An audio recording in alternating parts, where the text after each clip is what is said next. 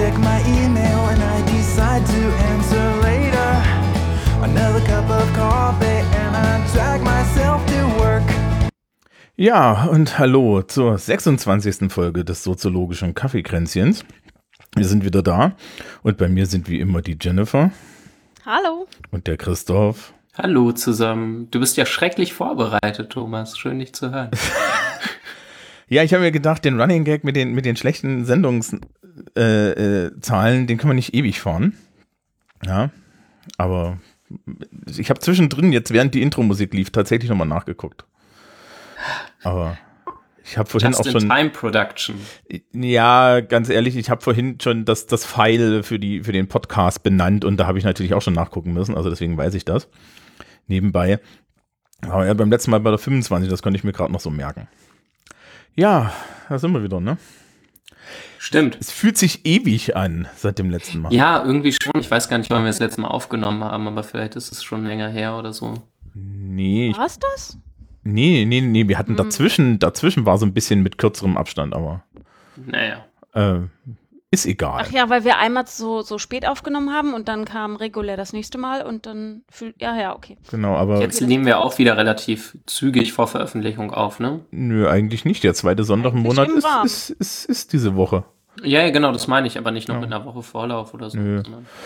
Naja, das Aber- ist ja für die Zuhörenden alles auch gar nicht so Ja. spannend. vermutlich. Ich habe auch, ich hab auch arbeitsbedingt Zeitdilatationseffekte insofern.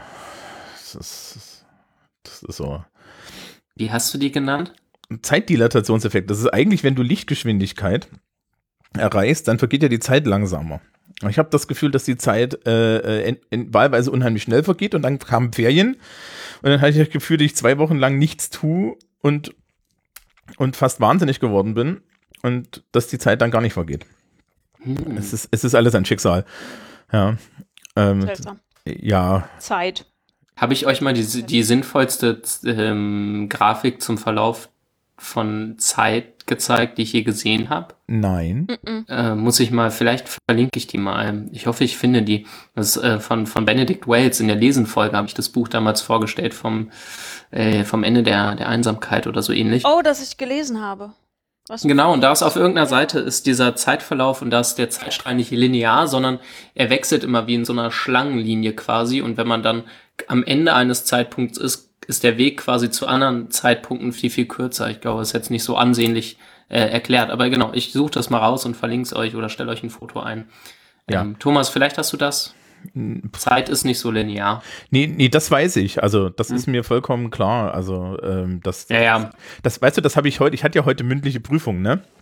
Und wenn Mhm. du eine schlechte mündliche Prüfung hast, dann dauert die komischerweise bei selber Zeitdauer viel, viel länger, als wenn du eine gute mündliche Prüfung Mm, gefühlt 45 Minuten. Ja.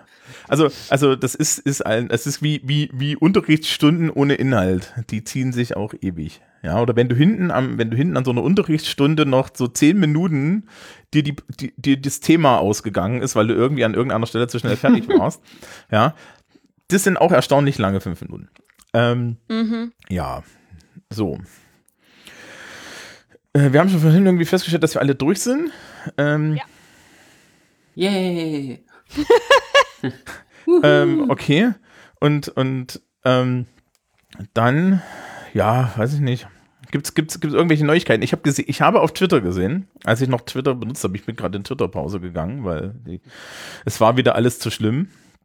Ähm, habe ich noch gesehen, dass Christoph mittlerweile irgendwie von seinen Professoren in diesem Podcast gestalkt wird. Ähm, oder von. Nee. Nee, ja, nee, nee. ja, nee, ganz so, ganz so krass ist es nicht, so, so ähnlich. Aber- Ähm, ähm, genau. Ja, eine Neuigkeit äh, im Laufe der Woche, ich vermute ja doch, wenn, wenn der Podcast hier online ist, sollte der Podcast schon online sein. Äh, könnt ihr gerne reinhören in den Podcast zwischen zwei Deckeln von ähm, Nils Müller ähm, und meiner Wenigkeit. Äh, Nils ist auch Soziologe und wir besprechen in dem Podcast ähm, Sachbücher und stellen die uns gegenseitig vor und besprechen die eben.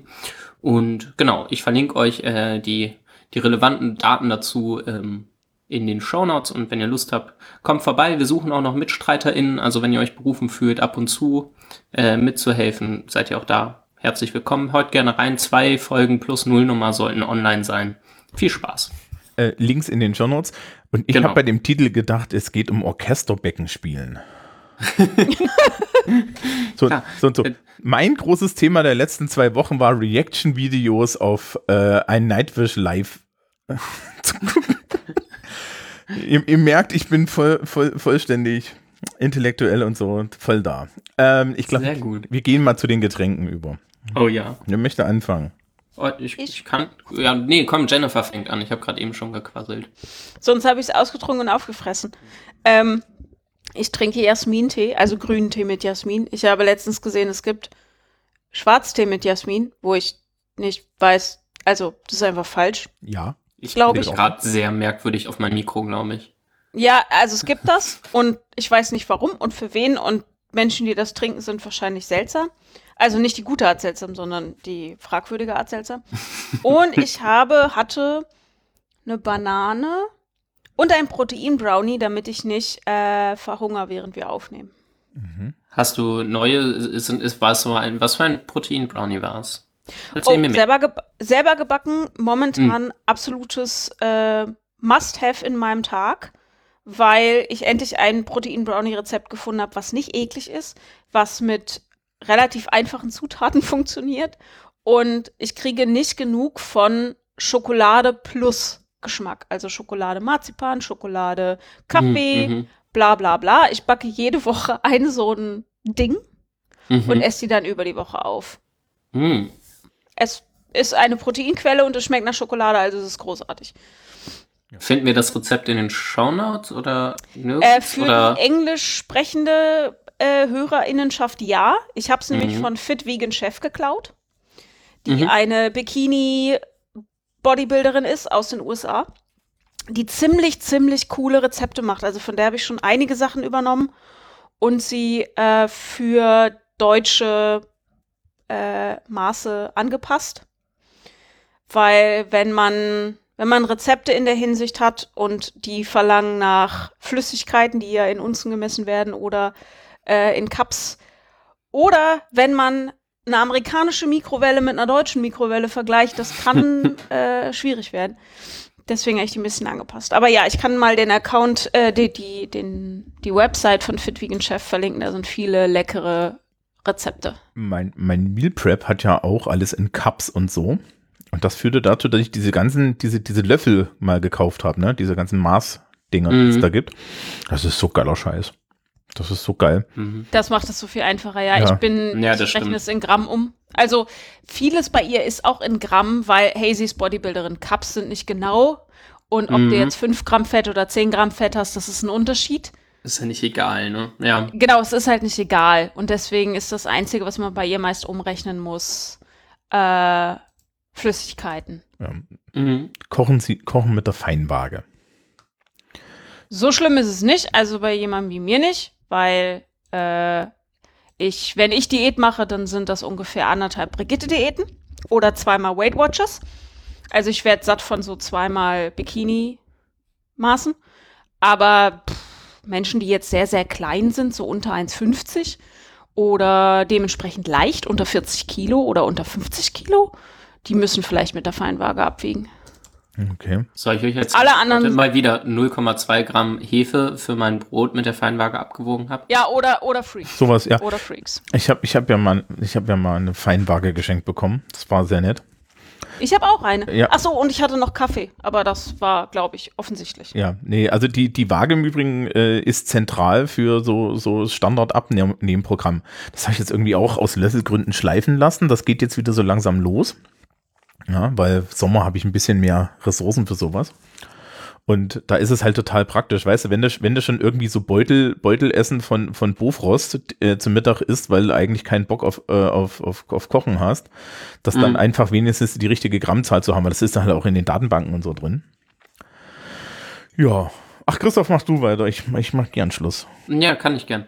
Äh, genauso wie Jennifer habe ich einen Grüntee, allerdings kein Jasmin, also kein mit, mit äh, Jasminaroma, sondern ich trinke einen japanischen äh, Bancha. Ich hoffe, ich spreche das richtig aus, das weiß ich immer nicht. Ähm, genau, Bancha ist ähnlich wie Sencha, nur mehr äh, Also nicht, nicht der hochwertige Teil, sondern ein bisschen mehr Stiele, ein bisschen nicht so die, die feinen Blätter und dadurch ist er relativ koffeinarm und ziemlich mild und ähm, ein, deswegen sagen die hier äh, auf der, auf der, bei der Beschreibung, das ist ein idealer Grüntee für den späten Nachmittag und wir nehmen auf am, zumindest Nachmittag. Später Nachmittag würde ich nicht sagen. Ähm, Es kommt Genau. ganz drauf an, wie du so drauf bist. Also ich habe ja einen anderen Tagesablauf als ihr. Ja, gut, das stimmt. Äh, wobei ich stehe momentan auch echt früh auf. Ähm, aber nicht so früh wie du, glaube ich, mit, weil du immer mit dem Hund, das ist immer schrecklich früh, wenn ich das auf Instagram oder so sehe. Das ist schon Ja, erstaunlich. der, der Hund mag das auch nicht. Die lässt sich gerade, die, die lässt sich gerade von mir kraulen, aber das ist jetzt, also Flocke ist ja, Flocke ist ja ein Morgenmuffel, ne? Und der So wie Blick, den, den, den ich frühs von der Decke kriege, ne? Der, das ist dieser, das ist dieser, sei froh, dass du mich fütterst Blick, sonst hätte ich dir schon die Gurgel aufgebissen. Ja, Der Blick sagt mehr als tausend Worte. Egal, ja beim, beim Hund auf jeden Ich- Fall. Ich finde diese Nachmittags kein Koffein-Nummer immer super witzig, weil ich mir nicht vorstellen kann, wie man so sensitiv auf Koffein reagieren kann. Weil ich trinke ja Kaffee so um 22.30 Uhr noch und dann gehe ich um 23.30 Uhr ins Bett und schlafe Ja. wunderbar. Ich weiß nicht, wo das Problem ist. Ja, nee, du Ich kriegst weiß- das Problem, weiß weil deine also- Rezeptoren nicht saturiert sind. Ja, ich- das knallt bei mir einfach nicht. Ich merke auch, ja das ist, das ist super spannend. Ich glaube wirklich, meine Rezeptoren sind im Arsch, weil wenn, wenn ich nur an Koffein gewöhnt wäre, würden höhere Dosen Koffein bei mir irgendwas tun. Also so richtig hohe. Und ich Mhm. benutze ja Workout Booster und knall mir vorm, äh, vorm Training so das Äquivalent von vier bis sechs Tassen Espresso in die Birne.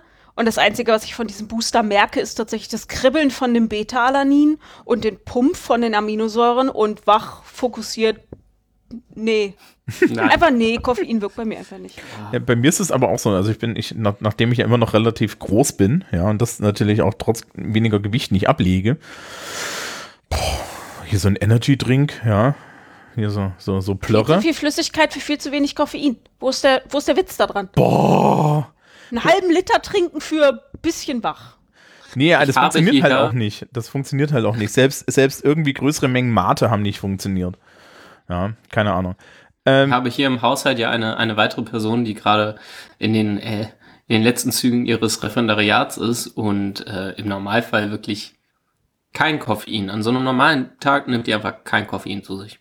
So gar nicht.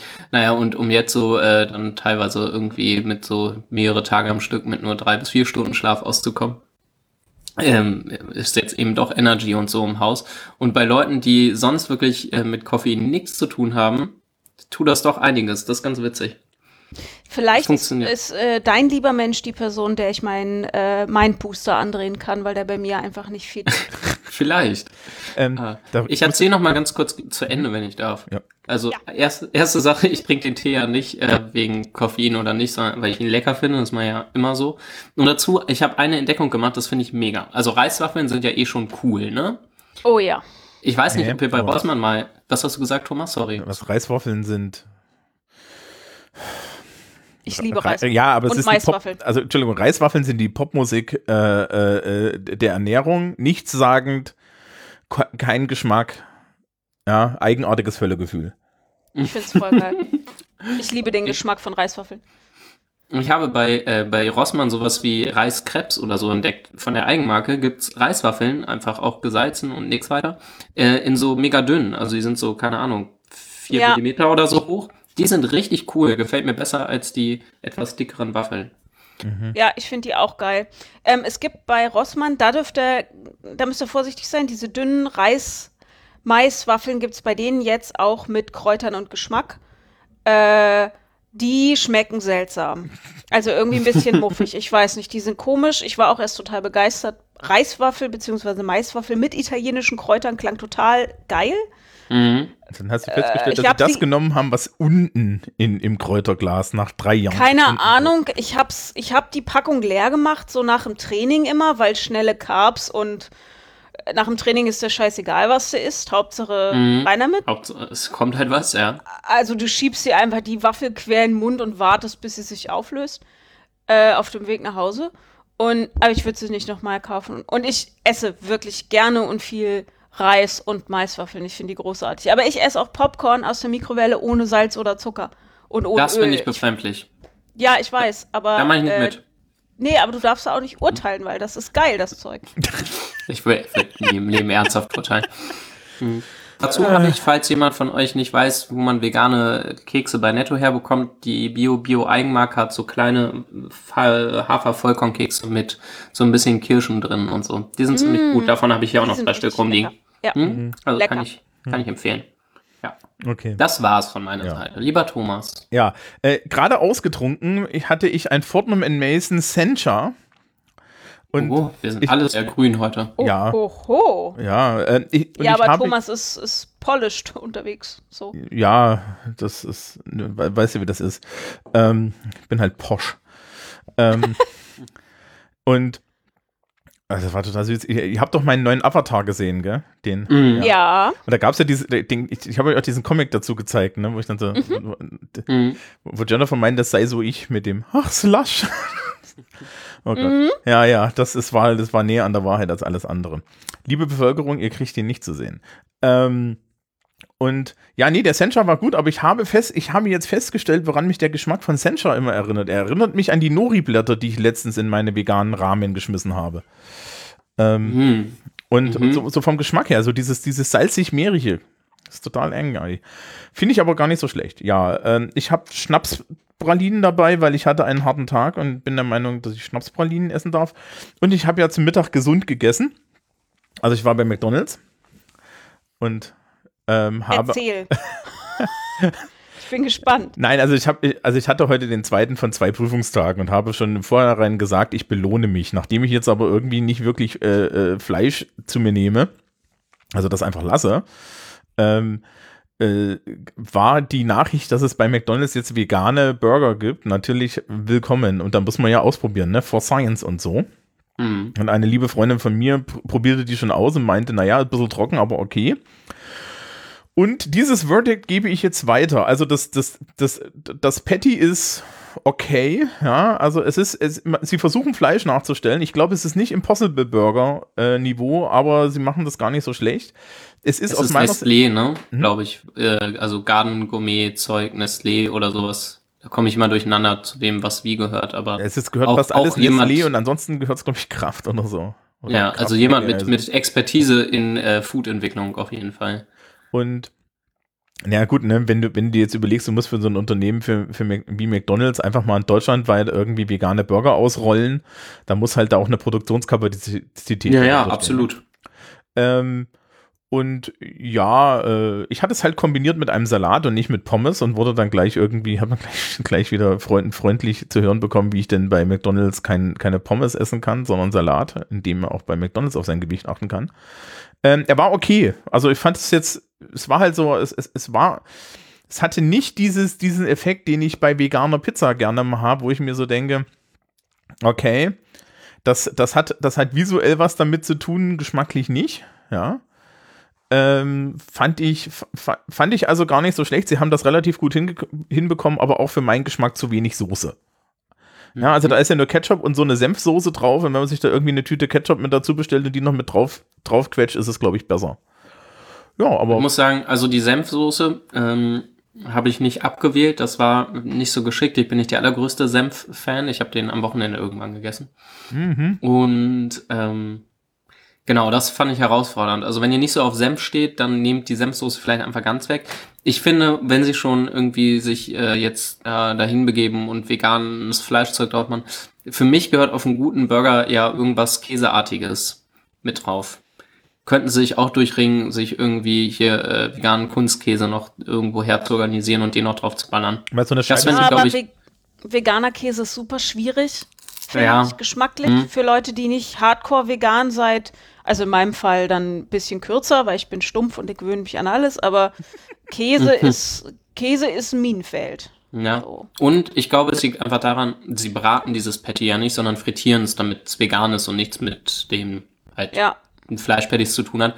Und du kannst halt Käse nicht ernsthaft mit frittieren. Das funktioniert einfach nicht. Und wenn frag sie mal keine die Schotten. Brat ja, wenn sie keine Bratstation haben, extra mit veganem Kram, wo sie dann veganen Käse noch drauflegen könnten, Das ist halt schwierig. Ähm, Aber ich Wobei finde dieser perverse ne? Scheiblettenkäse, der wird ja sonst auch nicht mitgebraten. Wobei, du musst den eigentlich gar nicht mit drauf tun. Du kannst den, du kannst auch einfach die Scheibe oben drauf tun. Das Patty ist ja warm genug. Ja, genau. das funktioniert ja auch so. gehen. Aber ich finde den Effort gar nicht so schlecht. Ich meine, da sieht man dann halt irgendwie, dass das Thema jetzt so weit ist, ne, dass dann irgendwie die, die Systemgastronomie sich bequemt. Ja, ähm, in Kanada, Hm. als der Impossible Burger ausgerollt wurde in den Fastfood-Restaurants, gab es einen riesen Aufschrei, weil die Patties auf der gleichen Fläche gebraten werden wie, äh, also nur auf einer anderen Fläche, aber auf dem gleichen Bratflächending. Also sie hatten so ein abgeteiltes Ding nur für die veganen So, Burger. also, also links ist quasi Fleisch, rechts liegt der. der ja, Burger gen so, ja. genau, genau, genau. Also es ist nicht die exakt gleiche Fläche, es ist halt nur nichts abgetrennt oder so. Na, solange niemand über die Und- Mauer kommt. Äh, und da gab es einen riesen Aufschrei und da habe ich gesagt, Leute, wie elitär wollt ihr vegan haben? Und regt euch mal ab. Aber Ähm, klar, so läuft Da bin ich ja auch völlig bei dir, ne? Also, Naja, ich weiß gar nicht. Ich habe ja, So was soll der Scheiß? ich habe ja eine, ich habe ja bei, bei besagter Freundin, die den vorher gegessen hat, die hatte irgendwie so ein Bild mit, äh, kennt ihr, kennt ihr dieses Meme-Bild, wo so ein Typ die Straße lang, äh, so ein, so ein, Ja. so ein, Mä- so ein, Ty- ne, so ein Mädchen die Straße lang läuft, Typ guckt da hinterher und daneben steht die Freundin und guckt ihn total erschüttert an. Ach, dieses Mini. war- ja, ja. Und statt dem Mädchen war da Ronald McDonald drin und der Typ guckte ihr hinterher und das Mädchen guckte hinterher und dahinter standen jeweils Veganer dran. Und ich dachte mir, ja, genau das ist das Szenario, ja. Es wird, es wird garantiert äh, in der Veganerzunft dann Menschen geben, die sagen, aber du kannst doch nicht bei McDonalds essen. Ja, gibt es tatsächlich, der Aufschrei ist riesengroß im Interwebs. Äh, und boykottiert Ecke. große Konzerne und bla und Ja, Leute, genau. Versteht Kapitalismus, lest mal Marx, äh, kommt einfach mal klar. So läuft das nicht. Warum warst du am Wochenende bei Meckes? Ähm, ich habe Marx gelesen, die Woche vorher. Ja, und dann, ich habe diesen Podcast gehört und diese Olle da hat rumgeschimpft und dann habe ich Marx gelesen und dann war ich bei Meckes. Ja, aber das so kann wir. das gehen im Leben. Aber wir haben ja eh so eine aktuelle Diskussion um, um, um, um Sozialismus und Enteignung und so. Und ich dachte mir so, so, so, oh Gott, oh Gott, oh Gott. Es gibt Gründe, warum ich derzeit nicht auf Twitter gucke, weil sämtliche Leute mal wieder irgendwie. Also, also, ne, die, die eine Hälfte hat das Grundgesetz nicht, nicht verstanden, die andere Hälfte hat, hat irgendwie ihren Marx nicht gelesen, ja, und, oh Gott. Ähm, ich, so und so, die Aufgeregtheit in diesem Lande wegen nichts ist erstaunlich hoch. ja, und weißt du, weißt du, ähm, äh, letzte Woche, letzte Woche, diese, ne, letzte Woche Dienstag war die erste, war die, war die erste Woche nach den Ferien. Mhm. Ich habe Montag, äh, Montag im Nachmittagsunterricht bin ich nach Hause gegangen, da lief eine meiner Schülerinnen mit einem Gesichtsausdruck, der schon Schlimmstes vermuten ließ, aus der Schule. Und dann führte man am nächsten Tag dann das, das pädagogische Gespräch dazu. Und dann haben wir festgestellt, dass besagte Schülerin sich total fertig gemacht hat, ähm, weil sie glaubt, dass sie nicht zur Prüfung zugelassen wird. Nun weiß ich, dass dem nicht so ist. Mhm. Und es brauchte ernsthaft zwei Zettel mit Daten, um das, das, das Mädel davon zu überzeugen, dass niemals die Gefahr bestanden hat. Ja, das, also das ist meine Realität. Denke ich mir so, ja, Kinder, oh, der, der Chef der Jusos, der eh ein fragwürdiger Sozialist ist, sagt was in der Zeit? And that's your topic? Ja, also wir haben doch nur ganz andere Sorgen in dieser Welt. Sorry, ich klinge jetzt wie ein alter Mann, gell? Also, aber. Apropos ganz andere Sorgen in der Welt, was ist eigentlich unsere Sorge für diese Folge? Drei von zehn Das- cringy Punkten. Ja, dass, dass, dass, dass Leute in ihrer Wohnung verrecken und das sechs Wochen niemand merkt. Im Sommer. Das stinkt nämlich. Ja, aber Ja. auch, na, damit merkt es aber doch jemand, ne? Irgendwann ja, wenn es genug riecht. Wahlweise, wenn du ein gutes deutsches Mietshaus hast, dann, merkt, dann merken sie das noch früher, weil Frau Meier hat ja die Hausordnung nicht gemacht. Oh ja, so Treppenhausfegen vergessen und deswegen haben wir uns Sorgen gemacht. Ja. Genau. Ja. So wie ich äh, vor vier Wochen bekam ich ein Schreiben von meiner Wohngenossenschaft, dass meine Nachbarin im Haus, im Vorderhaus verstorben ist und die hat vorher jetzt immer Hofdienst gemacht und äh, wir müssen den das jetzt, das jetzt wieder selber machen, weil sie ist tot. Und ich so, okay. äh, Das ist ein valider Grund. Ich, ich hatte mich gewundert, warum niemand die Papiertonne rausgestellt hat und habe dann die Papiertonne rausgestellt und aufgeräumt und dachte, hm, warum sieht denn das hier aus wie Ra Kraut und Rüben? Machst du Nur das wenn mal? man Da bin tot ich ist, muss man sich ja nicht gleich so anstellen. genau, also ich bin ja ein bisschen deutsch, was so den Innenhof betrifft. Ich habe den gern sauber, ordentlich und die Papiertonne pünktlich raus. Und dann so, oh, okay, sie ist tot. Okay, okay, ja, okay. Also, ist, ist ein guter Grund, die Hausordnung nicht. Also, finde ich okay. Also, unser Thema ist Einsamkeit. Ja. Wer hat das eigentlich angeschleppt? Das, Du, glaub ich. Ja, ich, ich gefühlt hätte ich auch gesagt, Thomas. Ja, aber also ich weiß, ich war es nicht, ähm, aber genau. Diesmal war es so ein bisschen, es war, glaube ich, so ein bisschen im Diskurs, ne? Wir hatten so ein bisschen, bisschen, bisschen wir, das war, es war nicht so ganz so Brainstorming und ich möchte das jetzt dringend machen oder so, aber wir hatten es auf Nee. irgendwo, auf irgendeinem Zettel irgendwo stehen.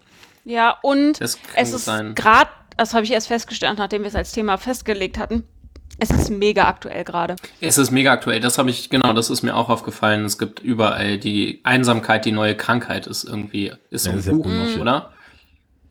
Naja, wir haben, Einsa Einsamkeit ist das neue Rauchen. So. wird? Ja, Sitzen ist jetzt nicht mehr das neue Rauchen, sondern Einsamkeit, weil an Einsamkeit stirbt man. Wie an Rauchen. Äh, ja, an, äh, Tatsächlich. Also, you lost Ja. me. ähm, in den, ich würde sagen, in den letzten zwei Jahren gab es immer mehr Daten, die gezeigt haben, dass die Sterblichkeitsrate sich enorm erhöht, wenn Menschen wenig soziale Beziehungen oder nur oberflächlich soziale Beziehungen haben. Deswegen ist äh, Einsamkeit quasi das neue Rauchen, weil es eine der größten Bedrohungen für die Gesundheit einer Bevölkerung ist, die uns bevorsteht. Er muss sich jetzt aber, also, also jetzt will ich mal so richtig alten Soziologen, so, so Soziologen-Klugscheiß machen, aber das wissen wir doch schon seit Dürkheim. Ja, aber Ja. das interessiert halt niemanden.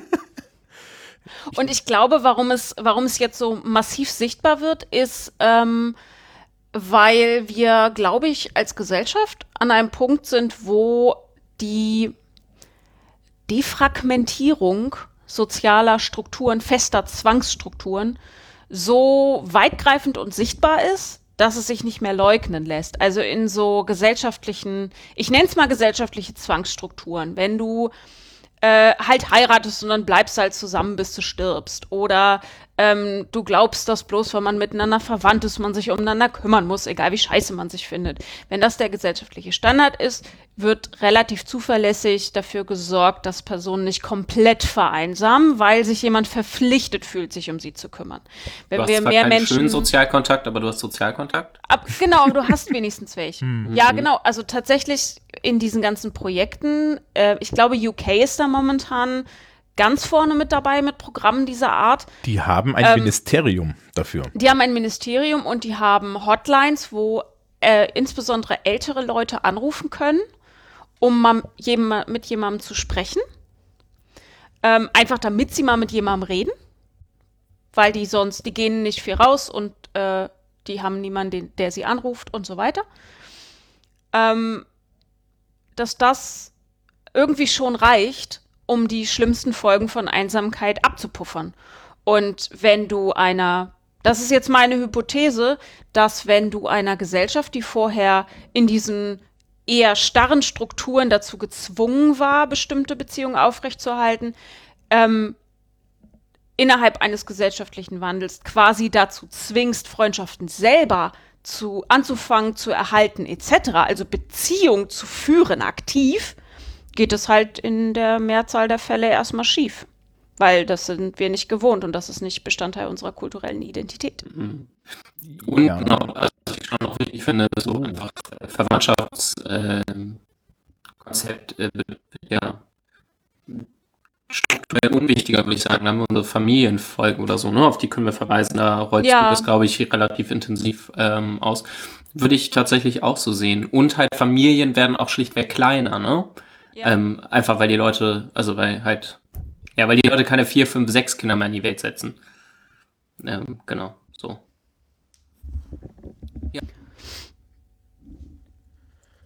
Ähm, ja. Ähm, mh. ich weiß, Naja, ich weiß jetzt nicht, ich weil, weiß, ich weiß jetzt nicht. Weil Also, es sich ausfasert. Also ähm, Mobilität über die Lebensspanne nimmt enorm zu. Also die Wahrscheinlichkeit, an dem Ort zu sterben, wo man geboren ist, ist relativ gering heutzutage. Ja.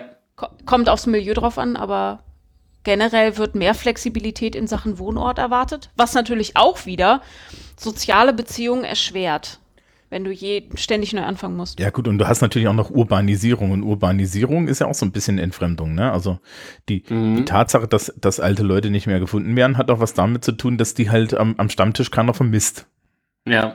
Naja, also ich weiß nicht, ob das äh, Urbanisierung per se ist, sondern ein äh, unzureichender Umgang mit urbanen Lebensbedingungen. Äh, Das verlagert sich dann halt von der Gemeinschaft aufs Individuum, äh, Kontakte zu suchen und zu erhalten. Und das ist eine Fähigkeit, die insbesondere die Leute, die heute alt sind, nicht gelernt haben. Weil sie es nicht mussten. Die wurden am Stammtisch vermisst. Die werden im Schützenverein vermisst, in ihrer Doppelkopfrunde oder sonst was. Und wenn es nur im Tante-Emma-Laden um die Ecke ist, wenn diese Punkte, die strukturell gegeben sind, nicht mehr da sind, liegt es bei dir. Aber wenn du 60, 70 Jahre auf dieser Welt warst oder 80 Jahre auf dieser Welt warst und nie gezwungen warst, Freundschaften so aktiv zu suchen und aufrechtzuerhalten, woher sollst du wissen, wie das geht? Zwei Punkte habe ich dazu. Einer fällt mir gerade ein ähm, zum Thema hier ähm, hohe soziale Mobilität. Ähm, Einsamkeit ist ja auf jeden Fall, also ich glaube, die, die Stimmen dazu, ob das jetzt als richtig Krankheit zu erfassen ist oder so, gehen mal mindestens auseinander. Also ich habe, äh, ist jetzt schon ein paar Wochen, Monate her, dass ich das Ja, irgendwie im Feuilleton so en passant gelesen habe. Ähm, dass da schon die, die Hinweise waren, naja, also zu sagen, das ist irgendwie eine richtige Krankheit in dem Sinn, ähm, vielleicht, vielleicht ist das nicht ganz passend, ich kann es nochmal raussuchen.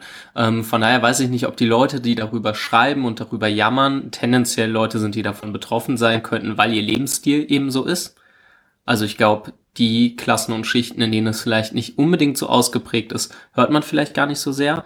Und ähm, was mich mal interessieren würde, ähm, ich kenne das aus meiner eigenen Familie so, ähm, dass sich zumindest ähm, eine Person im hohen Alter äh, in so eine Seniorenresidenz äh, äh, äh, gepackt hat, nachdem sie dann alleinstehend wurde. Ähm, und das hat mega gut funktioniert. Glaubt ihr, sowas kann, ähm, kann eine sinnvolle Gegenbewegung sein? Also so erstmal betreutes Wohnen, du packst die Leute, die Alten wieder zusammen, sie können sich irgendwie kennenlernen, bevor sie völlig dement verlottert sind und äh, haben da erstmal wieder die Möglichkeit, Sozialkontakte zu knüpfen, weil da hat es gut funktioniert. Und in meinem Praktikum in einem alten Zentrum hat das auch gut funktioniert. Die Leute im betreuten Wohnen schienen mir gut integriert und die, die da, also die ersten betreuten Wohnen waren und dann später in den Pflegebereich kamen, die Alten, hatten halt trotzdem noch äh, Sozialbeziehungen. Also das fand ich, fand ich ganz gut. Ist ja so ein bisschen äh, Alten-WG nur in sehr groß.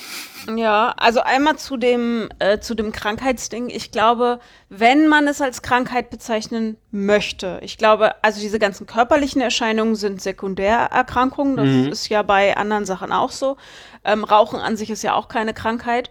Aber von der psychischen Komponente würde ich sagen, wenn man sich so weit aus dem Fenster lehnen will, ist es maximal eine Anpassungsstörung, weil man mit sozialen Gegeb auf soziale Gegebenheiten nicht adäquat rea reagiert Mhm. und äh, psychische, ähm, also Psychohygiene vernachlässigt und sich nicht ausreichend mehr um sich kümmern kann, weil einem die Fähigkeiten fehlen.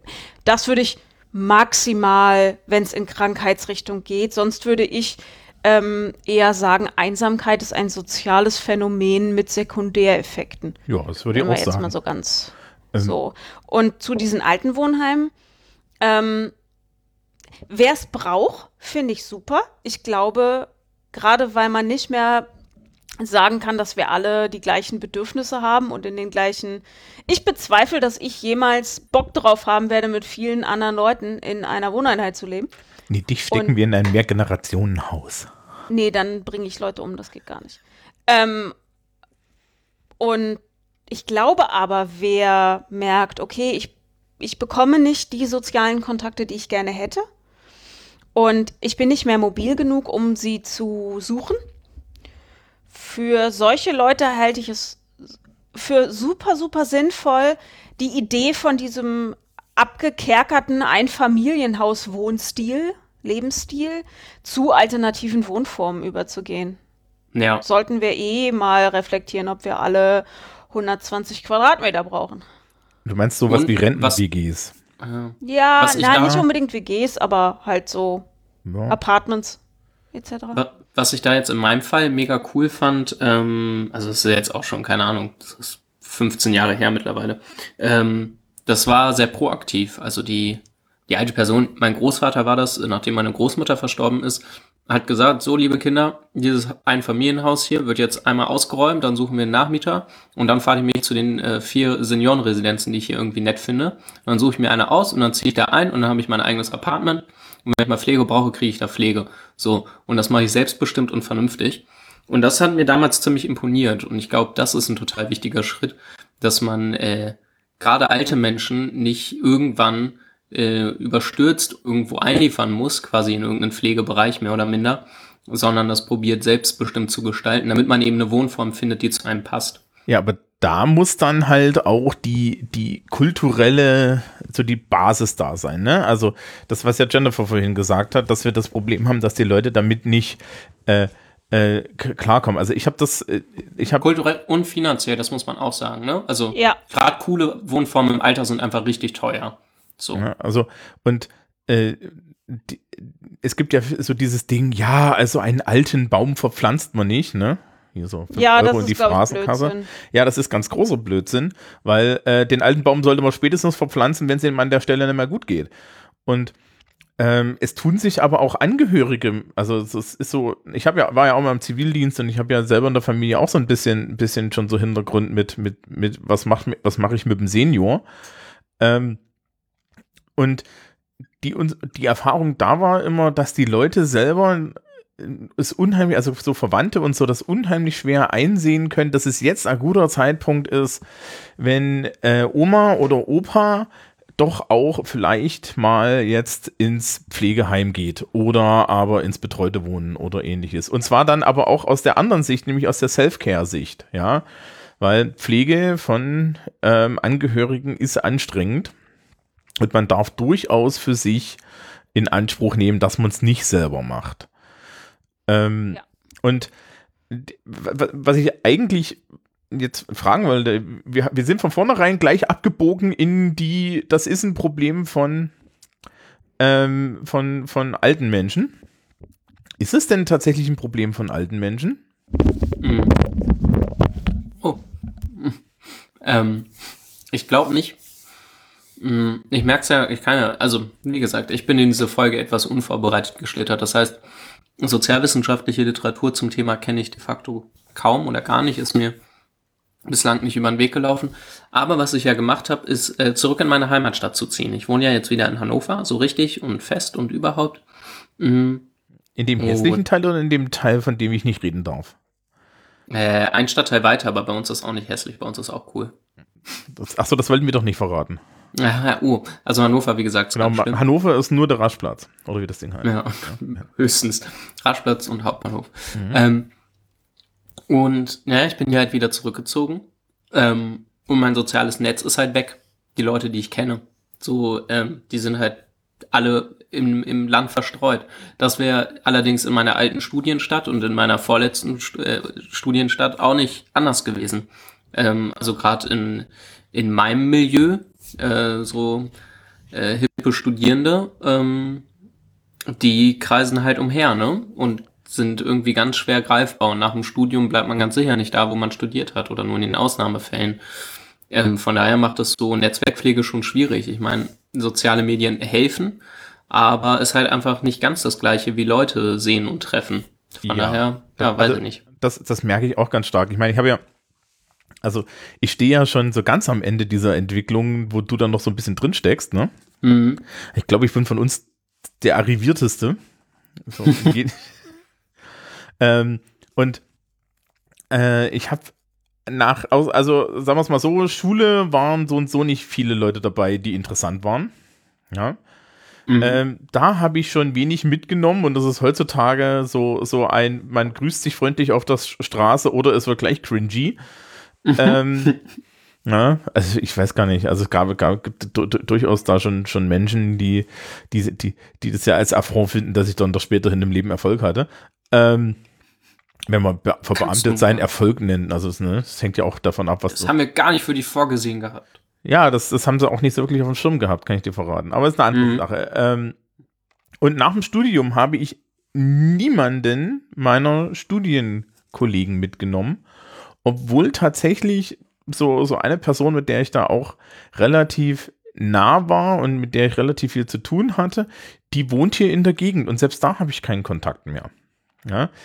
Äh, das ist alles weg. Also ich habe mir dann hier in Bamberg nochmal neu so irgendwie mein, mein Leben aufgebaut. Allerdings habe ich auch damals schon Strategien gehabt, also nach dem Referendariat vor allen Dingen, habe ich Strategien gehabt, äh, wie ich das schnell hinkriege und das hat auch gut geklappt und im Referendariat hast du ja eh diese Schicksalsgemeinschaft, ne?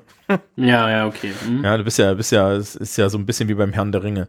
Ähm, und äh, das ist allerdings, glaube ich, je, je, je, je unsicherer deine, deine berufliche Existenz ist, desto unsicherer ist, äh, ist das für dich auch, ne? Also du musst, du musst ja, sehen, also pf, ich weiß, ich weiß es nicht, also ich glaube für ihr beide, ihr wisst noch nicht, ob ihr da jetzt ewig wohnen könnt. Ja, Ja, nee, ko- w- wissens tun, tun wir es nicht. Nee, überhaupt nicht. Ähm, ja, was ich immer wieder merke, was wir jetzt noch nicht besprochen haben, ist, ähm, Deutschland ist ja so bekannt für sein Vereinswesen. Ne? Und jetzt, wo ich gerade gesagt habe, hier mein, mein soziales Netz in, ist quasi in meiner Heimatstadt eigentlich gar nicht mehr so vorhanden, wie es zumindest mal war.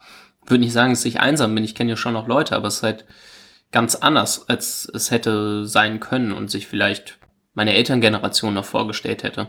Ähm, was tatsächlich da ist, ist meine Ferienfreizeit, ne? Und die ist seit über zehn Jahren da und das funktioniert. Und da habe ich Leute und ähm, genau, die Ferienfreizeit läuft ja über Vereinsarbeit und ähm, das funktioniert soweit. Und ich weiß nicht genau, ob ihr aktuelle Zahlen irgendwie zum Vereinswesen habt, ähm, aber das hat, glaube ich, äh, früher auch ähm, einfach viel zusammengehalten. So. Ich meinte gelesen zu haben, dass das äh, abfallend war, aber dass sich der Trend irgendwie umkehrt und sich Menschen wieder äh, mehr in Vereinen engagieren. Aber ich habe da jetzt auch gar keine Zahlen parat. Ich meine aber das so.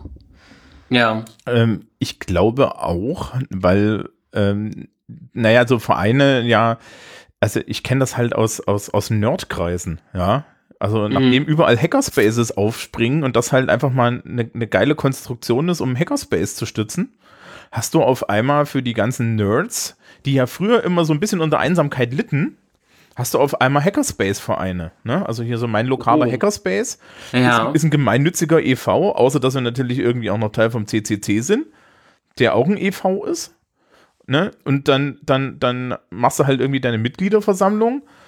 Aber ich, ich, ich finde das ja auch total lustig, ne? dass, dass, dass wenn mich heutzutage jemand fragt, ja, ähm, ob ich denn wie jeder gute Deutsche Mitglied in einem Verein bin, sage ich ja, mindestens drei. Nur nicht so, wie du denkst. Ja, ach, es sind auch ein paar andere dabei. Und äh, wenn du, wenn du in der, also wenn ich, ich frage ja in der Schule sowas, ne, wenn wir über, äh, wenn wir über, über die Grundrechte sprechen, reden wir auch über Vereinsfreiheit und so. Und Mhm. das ist schon ein großer integrierender Faktor, genauso wie zum Beispiel Sport. Also was ich, ja, also ja. ich habe das dieses Jahr ganz lustig gemerkt. Ich habe so einen festen Tonus, wann ich ins, zum Kiesertraining gehe. Und dann Mhm. triffst du da auch immer dieselben Leute. Ja. Mhm. Und nach dem zehnten Mal grüßt du dich dann im Lockerroom. Ja. Ja. Und manchmal, manchmal wechselst du dann halt, halt auch irgendwie ein Wort. Du hast dann dann, es bildet sich eine Gemeinschaft, ne? Ähm, bei uns an der Schule ist es ja so, so, so, so, so krass, und da reden wir jetzt natürlich von bayerischem Beamtentum. Da gibt es ja einen Alumnusverein, also du wirst, wenn du pensioniert wirst, äh, mit Ehrenurkunde in den Verein der Pensionisten aufgenommen, die einen eigenen Stammtisch haben. Oh. Ja, also da wird halt dann dieses, dieses Beamtentum auch über die Pensionierung hinausgetragen. Ja, die, die, die, die Identifikation ist dann so, ich war Lehrer an dieser Schule und so. Also da, das gibt's schon und das ist vielleicht auch gar nicht so schlecht. Allerdings glaube ich, dass es gerade halt bei, bei, bei jüngeren Menschen noch viel, viel schwieriger ist, weil die meisten Leute haben gar, haben gar nicht den Kopf, um, um jetzt irgendwie zu sehen, wo habe ich denn jetzt meinen Verein und wo habe ich denn jetzt irgendwo meine Identifikation und es ist auch aus eigener Erfahrung unheimlich leicht irgendwie zu sagen, ich bin jetzt mein Job. Also ich, hat, ich hatte die Tage halt, Ja. ne, ich hatte, war das heute? Ich hatte heute so eine Unterhaltung, wo mich dann auch jemand gefragt hat, ja, ähm, du, du kannst ja hier an dieser Schule, also ich kann halt nichts mehr gewinnen, außer dass ich Oberstudienrat werde und das werde ich qua Gesetz, weil das werde ich irgendwann mal. Ähm, ja, es ist, ist Beamtentum. Dieses, dieses einfach Be- Berufsausstieg nach Zeit, finde ich, ist einfach eine, eine geile Idee, wer auch immer sich das ausgedacht hat. Ja, Schon das, lustig. Ach, das ist total super, ja. Weißt du, wie anstrengend das dann ist, dieses O noch davor zu malen? Das ist immer ein Buchstabe mehr auf jeder Urkunde. Ähm, man muss ja haushalten und so. Naja, und ähm, du, du kriegst halt keine Gratifizierung unbedingt in dem System, wenn du nicht irgendwie buckelst. Und naja, bin ich jetzt nicht der Typ für.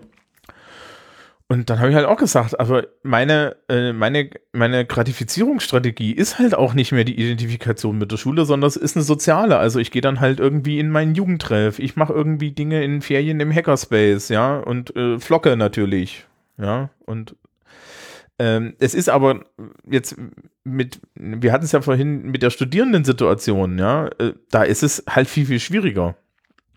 Ich Und- glaube, es ist auch in der Arbeitswelt super einfach, in diese Falle zu tappen, dass dein Leben Denk dein Job ist, weil dein, dein Job zieht mit dir um. Du hast einen Job oder du hast keinen. Wir sind eine arbeitszentrierte Gesellschaft, ähm, die ähm, Arbeitslosigkeit oder die Abwesenheit von Lohnarbeit mit Stigma besetzt hat und dann zu sagen, warum nicht da Identifikation finden, was quasi sowieso vorausgesetzt wird. Die Falle ist, glaube ich, wirklich verlockend.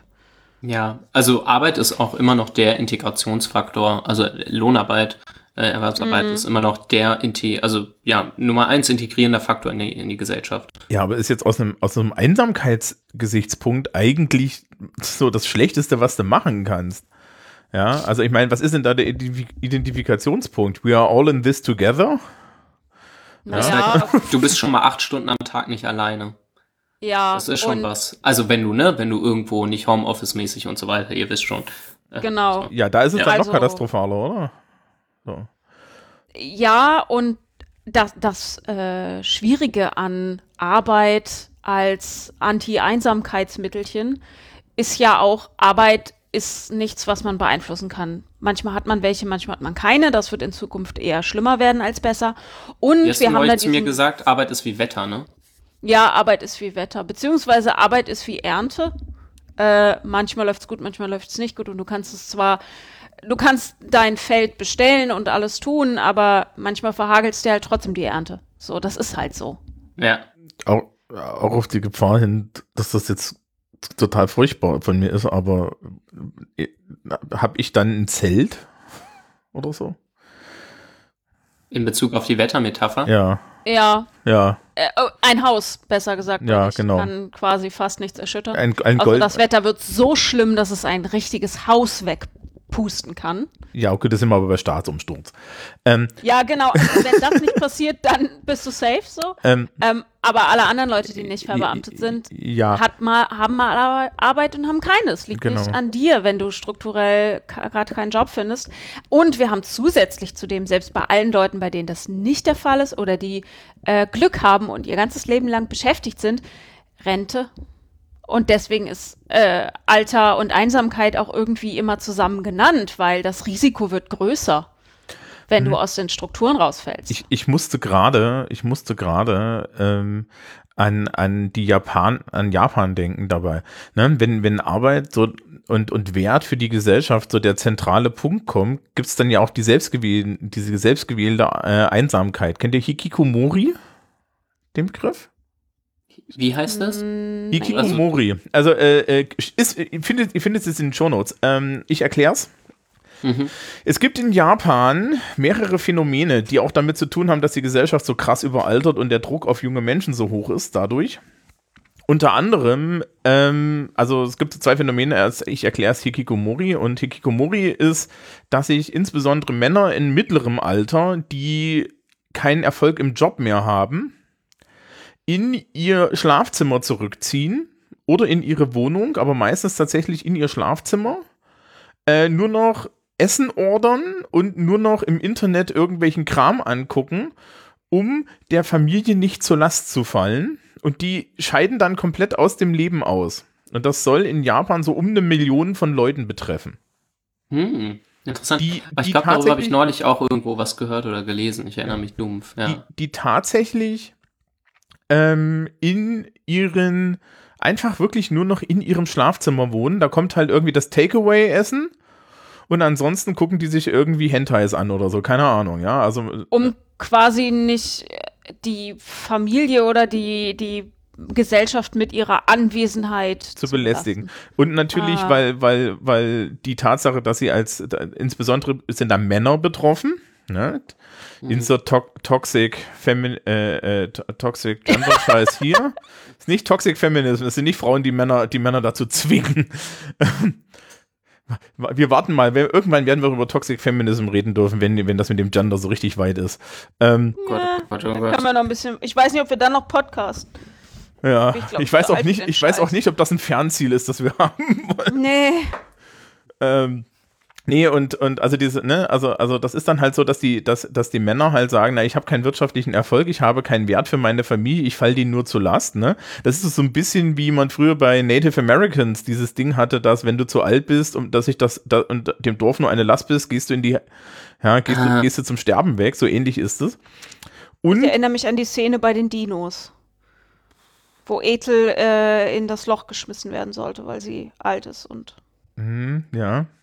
Ja. Ähm, und die, äh, das zweite Phänomen, was du in Japan hast, und das betrifft dann eher junge Menschen, oder auch so Menschen mittleren Alters eher, ist, ähm, dass wenn der Druck so hoch wird, dass sie keinen Ausweg mehr sehen und die Lebensplanung im Eimer ist, bringt man sich gerne um. Und deswegen gibt es in Japan schon seit längerem staatlich geführte äh, Suizidstatistiken Mhm. und staatlich bezahlte Menschen, die an beliebten Suizidspots rumlungern, ja, also da so rumlaufen und gucken, ob denn ähm, äh, äh, ob denn da nicht jemand rumläuft, der nicht nach Tourist aussieht, sondern er sich so überlegt, ach guck mal hier, die Klippe, die ist doch gar nicht so schlecht und die dann in Gespräche verwickelt, um sie irgendwie davon abzuhalten, sich da runterzustürzen. Ähm, Ui. Wie sinnvoll. ja, also es funktioniert anscheinend auch halbwegs. Ja, also Ja, genau, das wäre jetzt meine Anschlussfrage gewesen. Ähm, Ähm, ich muss mal gucken. Ich hatte da einen Link zu so einer New Yorker Geschichte, die erklärte, äh, die, die, die hat das im Detail und, und so. Und das ist dann halt so ein Mann, der tatsächlich die ganze Zeit da irgendwie an so einer Brücke oder an so, so einer Klippe rum, rumläuft und halt sagt, naja, ich, ja, und da kommen dann halt junge Pärchen, also in dem Fall ist es wirklich so ein junges Pärchen und äh, stellt sich dann halt irgendwie raus, ja, die wollen sich da jetzt runterschmeißen, weil das mit Familie gründen und, und beruflichem Aufstieg hat nicht geklappt und ja. Ähm, ich meine, Boah, das ist ja krasser Bilanz-Suizid, ne? Ja, wenn, wenn soziale Standards so bindend und zwanghaft sind, dass du lieber stirbst, als sie nicht zu erfüllen, ist so. Da ist, finde ich, Japan immer das beste Beispiel dafür, wie Ja. einerseits mehr Struktur gut sein kann und mehr Ge Gesellschaftssinn für die Gesellschaft gut sein kann und zum anderen, wie der Druck auf das Individuum so stark zunehmen kann, dass der Tod die bessere äh, Alternative erscheint. Ja, ne, ich weiß nicht, also gut, das Phänomen haben wir jetzt nicht, ne? Wir sehen jetzt im, im deutschen Rahmen Einsamkeit immer eher so als ein Schicksal, das, ne, das, wo du dann halt verlassen wirst. Aber es ist ja auch so eine strukturelle Geschichte, ne? Also es ist halt, ist halt äh, schwierig, irgendwie ein, ein funktionierendes soziales Umfeld in flexibleren Zeiten zu haben. Und so langsam, aber sicher kommen wir ja auch auf den Trichter, dass Social Media nicht die Antwort ist. Mhm. Ja, ich kann mich noch erinnern, so in den, weiß ich nicht, ich, als, als ich angefangen habe zu studieren, in den frühen 2000ern, lang ist's her, ähm, da hat man sich halt gedacht, ja, das ist doch jetzt total toll, ich habe hier irgendwie Bekannte dort, Bekannte dort, Bekannte dort. Und ähm, die, mit denen muss ich jetzt nicht regelmäßig telefonieren, weil, naja, telefonieren ist auch übergriffig. Und Ja, Ja, ich wollte gerade sagen, hey, das bis bislang ist das echt noch mein Vibe, äh. Ja, und, ähm, und dann hattest du halt auf einmal ICQ, ne, so, ähm, oh Ja. Gott, dieses Geräusch. Ich kann meine Nummer immer noch auswendig. Ich, kann Ich mich, auch. Ich kann auch noch mein Passwort. ich auch, seid und das verrückt. funktioniert auch alles nur. Hattest du auch ICQ? Ja. Ich? Ja, Ja. natürlich, Na klar. oder? Na klar, ne? Klar. Oh, oh. Ähm, ist ein Trauma. ähm, Ja. Guck mal, ich meine, die Jugend heutzutage schickt sich gegenseitig nur noch TikTok-Videos, also ich weiß nicht. Und, und Oder sie sind auf WhatsApp oder haben private Snapchats oder so. Private Snapchats, sind das die ohne Klamotten? Äh, Snapchat musst du, glaube ich, immer folgen. Deswegen, also freigeschaltet werden auch. Äh, weshalb da viel Porn ist. Aber Es gibt auch ja bei Snapchat. ja, Ja. aber auch viele. Ne, Sprich gern. Viele, äh, aber auch viele kleine private Gruppen unter Freunden, ähm, weil du mehr Kontrolle darüber hast als auf anderen Netzwerken. Ja, außer, Aber ja, das ist natürlich auch perfekt für Porn. Ja, außer dass natürlich Snapchat irgendwie dann die Daten hat. Ne, ich meine, mein, dann, dann hatten wir irgendwie Tumblr war ja noch irgendwie so die Ecke, wo die, wo die ganzen, wo die ganzen Abseitigen rumhingen. Das ist jetzt tot. Ähm, nee, und es ist, also, also ich weiß nicht, das ist jetzt auch vorbei, ne? Also dadurch, dass jetzt halt die Fragmentierung des, der Social Media so richtig angefangen hat, ist es auch schwieriger. Also ich habe jetzt gerade festgestellt, dass so mein Privatumfeld einmal geschlossen auf Instagram gewechselt ist. Ja, so, so, so in, äh, im, im, in der Kommunikation. Also das ist schon wieder von WhatsApp weg und ich habe eine, eine, eine kleine statistische Erhebung mit meiner Schülerschaft dieses Jahr gemacht, welche Medien sie für was nutzen. Und ähm, die waren noch großflächig auf WhatsApp, aber äh, da, da merkst du auch schon, dass das geht da auch schon weg, ja. Und ähm, ich weiß nicht, das Problem ist dann halt, dass äh, ist denn, ist denn jetzt irgendwie Text, äh, sich gegenseitig Text schicken, ist das denn die soziale Nähe, die ich brauche, um mich nicht einsam zu fühlen? Oder braucht es da was glaub- vorher? Ich glaube, Ich man braucht einen Podcast. Ja, genau. ähm, ich glaube, es kommt auf die Beziehung zu der Person an, unabhängig vom Medium. Weil auch Fernbeziehungen über Kontinente hinweg funktionieren. So. Mhm. Äh, und auch Freundschaften Tür zu Tür können nicht funktionieren. Also ich glaube, dass Nähe tatsächlich äh, transportiert werden kann, aber die Beziehung zu den Personen entscheidend ist. Und was wir, glaube ich, aus Facebook gelernt haben, ist, dass man nicht eine uns unglaublich hohe Zahl an Freundschaften pflegen und halten kann, sondern da, da kam dann so dieser Begriff Facebook-Freunde. Facebook-Freunde sind keine Freunde, sondern Facebook-Freunde sind Follower. So wie ich auf Twitter 600 Leute hatte oder so. Mhm. Ähm, mit denen, die alles über mich wissen, aber ich teilweise nichts über die und die aber jeden Schritt meines Lebens verfolgen. Was in eins zu einzelnen Personen hatte ich dann Beziehungen und das war was komplett anderes. Also ich glaube, das Medium ist weniger entscheidend als die Fähigkeit, Beziehungen zu führen. Und da ist Mediums unabhängig. Ja, ne, kam ja dieser Podcast auch- raus. Ja, genau. Ähm, was ich tatsächlich aber glaube, ist also so gut einzelne Beziehungen über Text oder eben übersehen oder wie auch immer funktionieren können. Also ich glaube, für Einzelbeziehungen ist die Form nicht so wichtig. Weiß ich nicht, inwiefern Einzelbeziehungen über ein Gefühl von Einsamkeit hinweg retten können. Also ich glaube, man kann dann, man kann, man kann ja einen guten Chat und eine gute Beziehung zu irgendeiner Person am anderen Ende der Welt haben und sich trotzdem die Rest der Zeit scheiße fühlen. So. Ähm, Also als jemand, also ich ja, als, als, als jemand, der damit so ein bisschen struggelt, persönlich, ne? Mhm. ähm, habe ich festgestellt, dass äh, es nicht egal ist, wer es ist.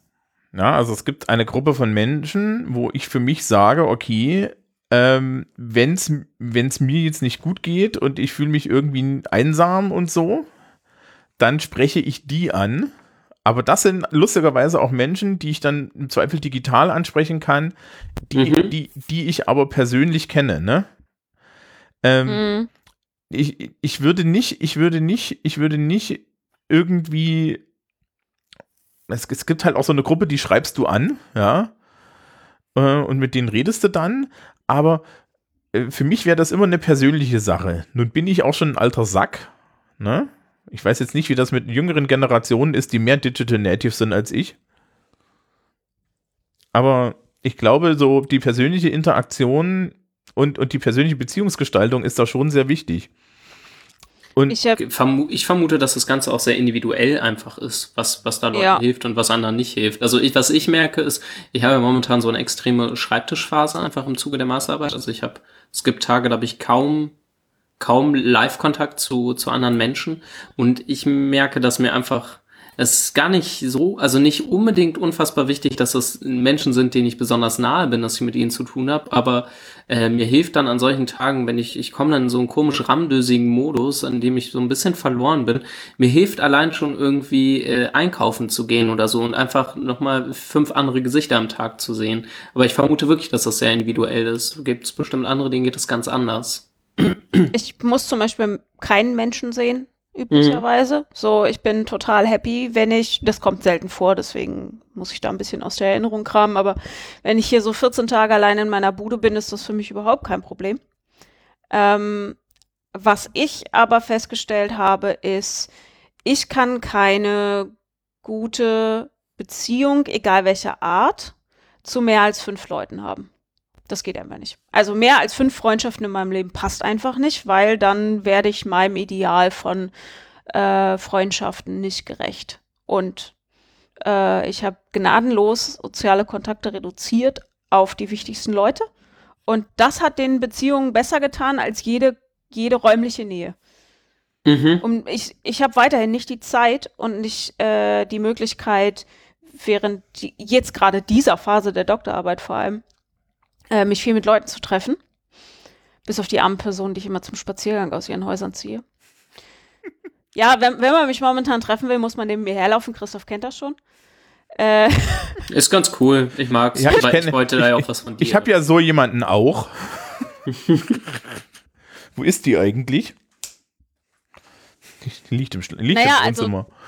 Also, es ist, ähm, ich, also ich glaube zum einen, ne, stimme ich zu, es ist total individuell und dann, glaube ich, ändert es sich auch je nach Lebensphase, mhm. was gut funktioniert und was nicht gut funktioniert. Ich denke sicherlich, dass wenn ich wieder einen etwas äh, normaleren Job habe, äh, ich wieder mehr Zeit habe, mit Menschen Dinge zu unternehmen oder mit Menschen äh, in meiner Küche zu sitzen und Kaffee zu trinken. Momentan ist nicht die Zeit und dementsprechend fühlt sich das auch nicht gut an und macht mich nicht, setzt mich höchstens unter Druck. Ja, ja. ja. Ähm, wobei, als ich jetzt so drüber nachdachte, ich wollte eigentlich dir erst, erst, erst so ein bisschen widersprechen und sagen, ja, aber das ist ja, das ist ja wenig und wenn dann die Leute, wenn dann diese, eine dieser Beziehungen wegfällt, ist halt schnell auch irgendwann Ende. Und dann habe ich für mich festgestellt, ich glaube, meine Zahl ist nicht anders. Ja, also ich glaube auch, dass über fünf führt mal fünf wirklich intensive Freundschaften. Eine meaningful relationship. Echt, Genau, das ist richtig, richtig viel. Also und richtig viel Beziehungsarbeit. Ich wage, ich wage zu behaupten, mhm. dass ich sogar weniger habe. Allerdings. Ich, ja, ich habe fünf. Ja, äh, allerdings muss ich dann dazu sagen, ich wüsste auch jetzt, ich wüsste auch jetzt nicht, ähm, ob ich das, äh, ob ich das löffelmäßig hinkriegen würde. Ja, also so ja. ganz. Ähm, ich, ich bin mit der Devise groß geworden, habe das regelmäßig in der Familie gehört, dass du war immer so, so der Spruch. Also deine, deine wirklichen Freunde kannst du wirklich an einer Hand abzählen. Mhm. Ja. Das ja. stimmt, glaube ich, einfach. Und mir wurde auch immer wieder gesagt, genieß vor allen Dingen, also, ne, ich, ich habe ja gut, ich hatte ja ein gutes Passing für ähm, so Schulkontexte und so, da, da funktioniere ich ja gut in sowas. Mir wurde immer gesagt, genieß das, weil das kommt nicht wieder. Äh, so die die Sozialvermischung mit so vielen Leuten, die du magst oder mögen kannst oder wo Potenzial ist, dass man sich befreunden könnte und so weiter, ähm, dass man da einfach so zwangsmäßig zusammengeworfen wird, ähm, mit auch noch Freizeit zwischendrin, das, das kriegst du nie wieder danach. Genieß, genieß die Zeit, so. Ähm, genau. Fand ich beides sehr lohnende Hinweise. Ja, ja. Fragen, seid, seid, ihr noch da? Seid ja, ja, ja. Ja, ja. Wir ähm, also, also kommen wir doch mal so ein bisschen auf die soziologische Seite zurück. Also, ja. Ähm, nachdem wir, es ist, es ist, es ist heute, ich habe schon festgestellt, es ist eine dieser Sendung, ne? Mhm. Ja, heute ist echt der Wurm so ein bisschen drin auch. Ja, ach, das, äh, das kriechen wir schon hin. Und ähm, die, ähm, die, die, ist das jetzt eine gesellschaftliche Struktur, die wir nicht loswerden? Oder? Einsamkeit oder dass Struktur Einsamkeit begünstigt? Ähm, wahrscheinlich, wahrscheinlich äh, also, also Einsamkeit als Struktur funkt, funktioniert nicht, aber die Strukturen Einsamkeiten begünstigt. Ich glaube, dass sich, ähm, ich finde es gut, wenn man Bewusstsein dafür schafft, dass, äh, wenn man selbst nichts dagegen tut, äh, die Struktur in die Einsamkeit führt. Ähm, und ich würde vermuten, dass sich, also entweder die Strukturen müssen sich ändern oder die Menschen müssen sich auf die Strukturen einstellen. Wahrscheinlich wird am Ende ein Mix aus beidem erfolgversprechend sein. Einmal vielleicht, also strukturell könnte ich mir zum Beispiel vorstellen, mehr Begegnungsorte. Äh, was auch bedeutet, ist es ganz gut, dass die ganzen Einkaufsstraßen veröden, weil wir brauchen nicht noch mehr Konsumtempel, in denen wird man nämlich auch nicht weniger einsam. Ähm, aber ökonomisch nicht verwertbare Begegnungsorte werden immer weniger und da müssen wir wieder aufstocken. Ja. Ich denke an Freizeitheime, Bibliotheken, Jugendtreffs etc. Äh, alten Cafés. Hier um die Ecke ist ein Seniorenzentrum, da ist ein Café drin zum Beispiel. Ähm, und auf der anderen Seite aber auch Bewusstsein bei Einzelpersonen schaffen, dass sie ihr, ihr Freundschaftsleben, ihr Beziehungsleben gestalten müssen, aktiv. Da Beziehungen und Freundschaften sind nichts, was einem passiert. Beziehungsweise man setzt sich natürlich dem Risiko aus, einsam zu werden, wenn man darauf hofft, dass einem Freundschaften einfach passieren. Also ein Mix aus beidem halte ich für erfolgsversprechend, aber dafür muss natürlich erstmal das Bewusstsein in der Breite angekommen sein, dass das ein Thema ist. Ja, aber die Arbeit, ähm, die du dann halt auch für diese, diese Beziehung machen musst, ist ja heutzutage viel höher. Ja, und da ist dann halt auch die Frage, ähm, wie ist denn das, wie ist denn das jetzt hier mit, mit, mit Bildung und so? Weil, naja, wenn ich jetzt zu, mir meine Schülerschaft angucke, die sind eigentlich auf, auf diese Leistung überhaupt nicht vorbereitet. Ne? Das wird halt nicht gemacht. Also ich habe jetzt irgendwie in letzter Zeit haben wir mal über, über Beziehungsgestaltung und so geredet.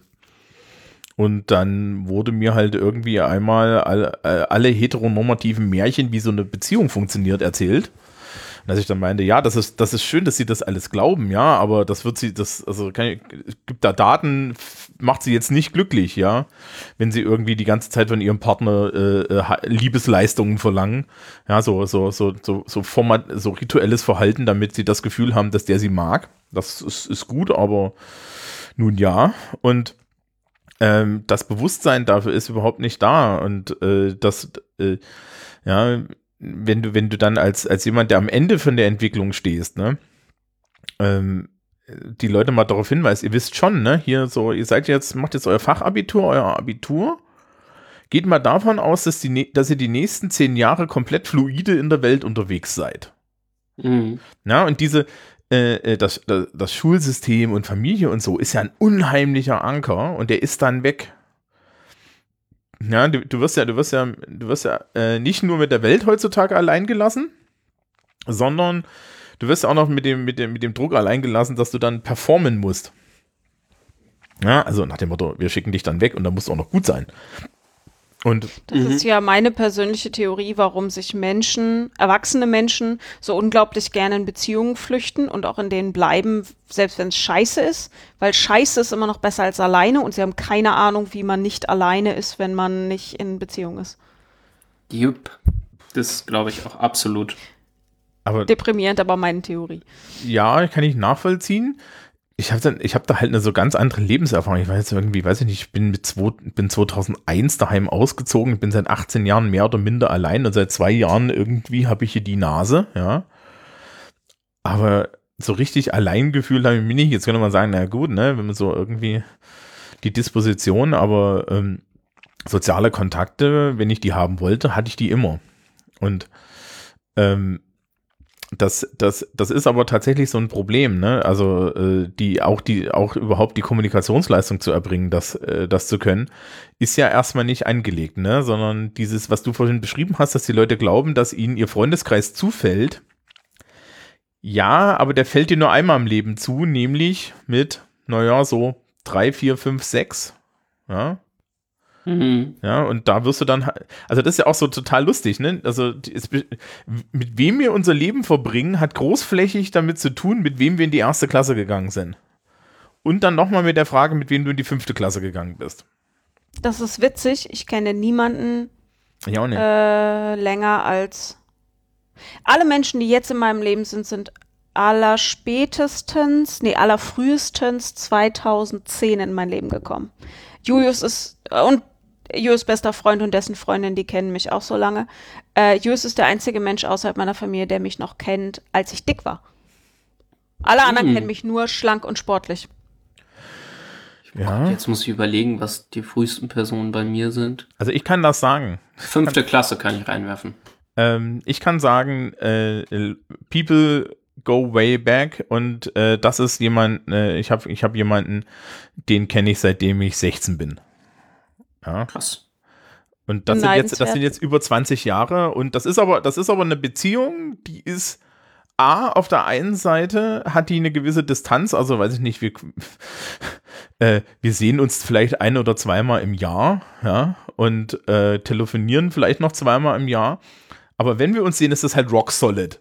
Ja, Mhm. das ist so, das, das Level an Verständnis, was da da ist, das ist so, ja, also ist halt auch so eine Person, mit der könnte ich, glaube ich, problemlos irgendwie ins Altenheim ziehen.